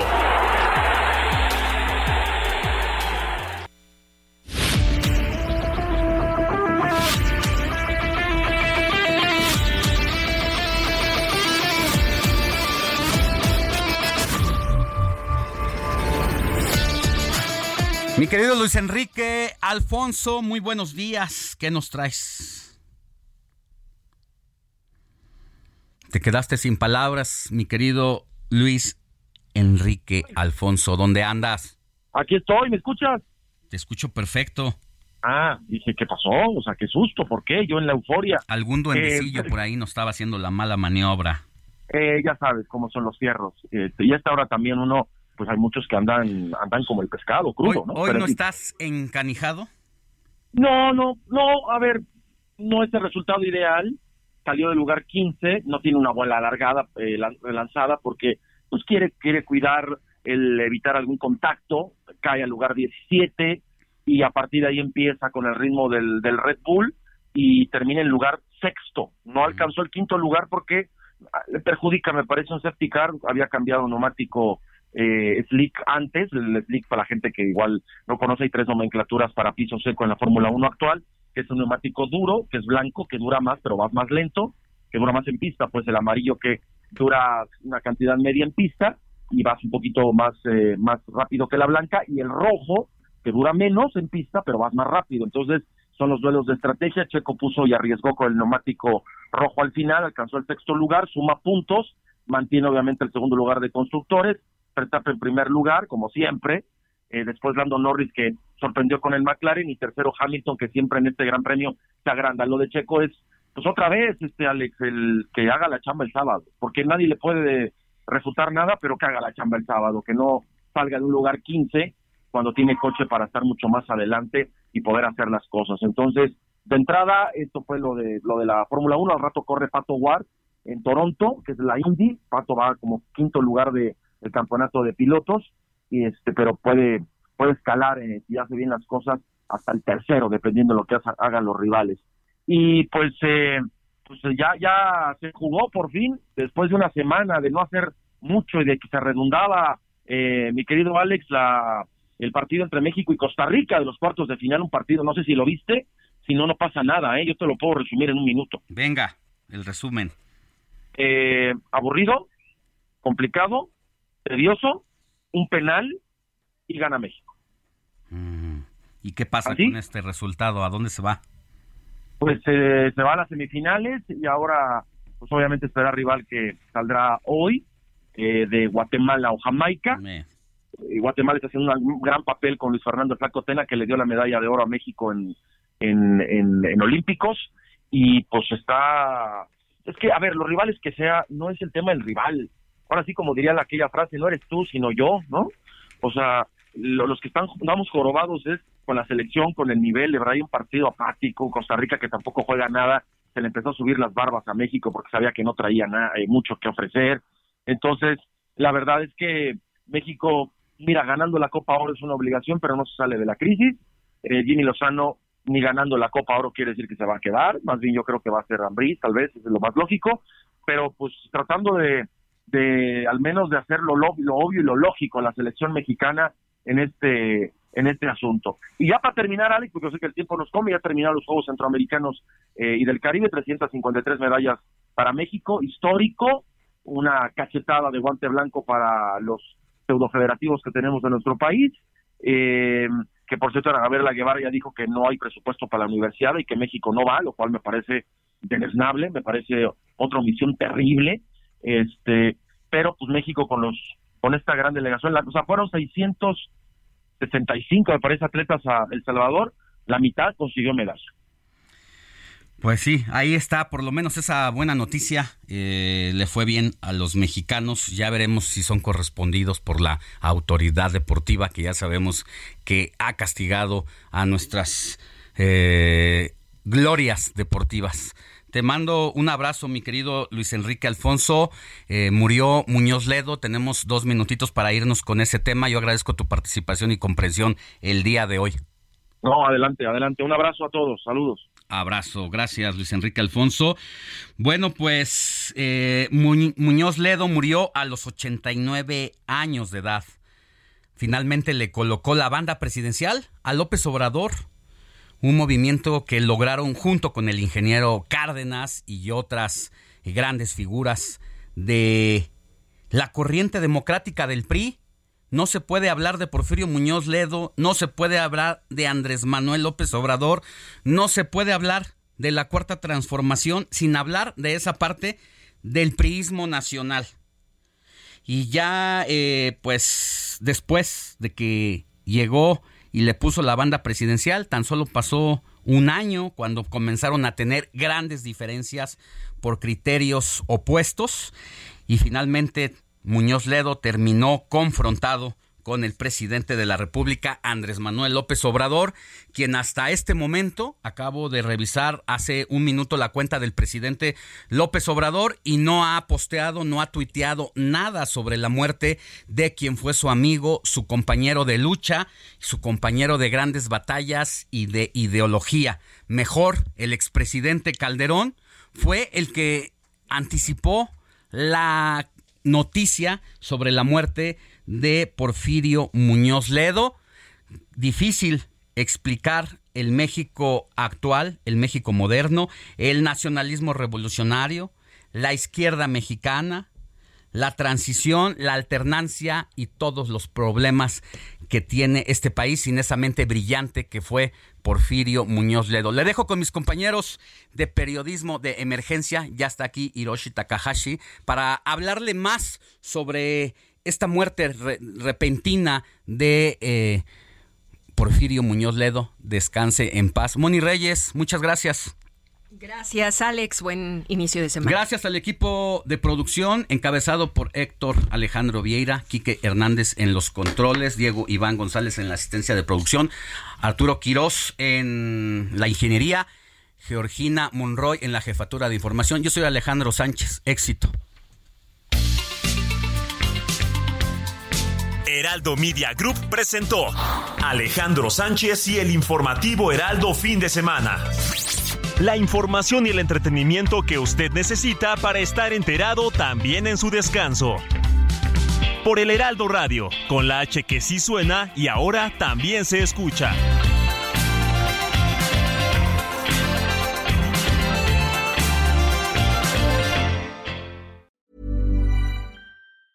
Planning for your next trip?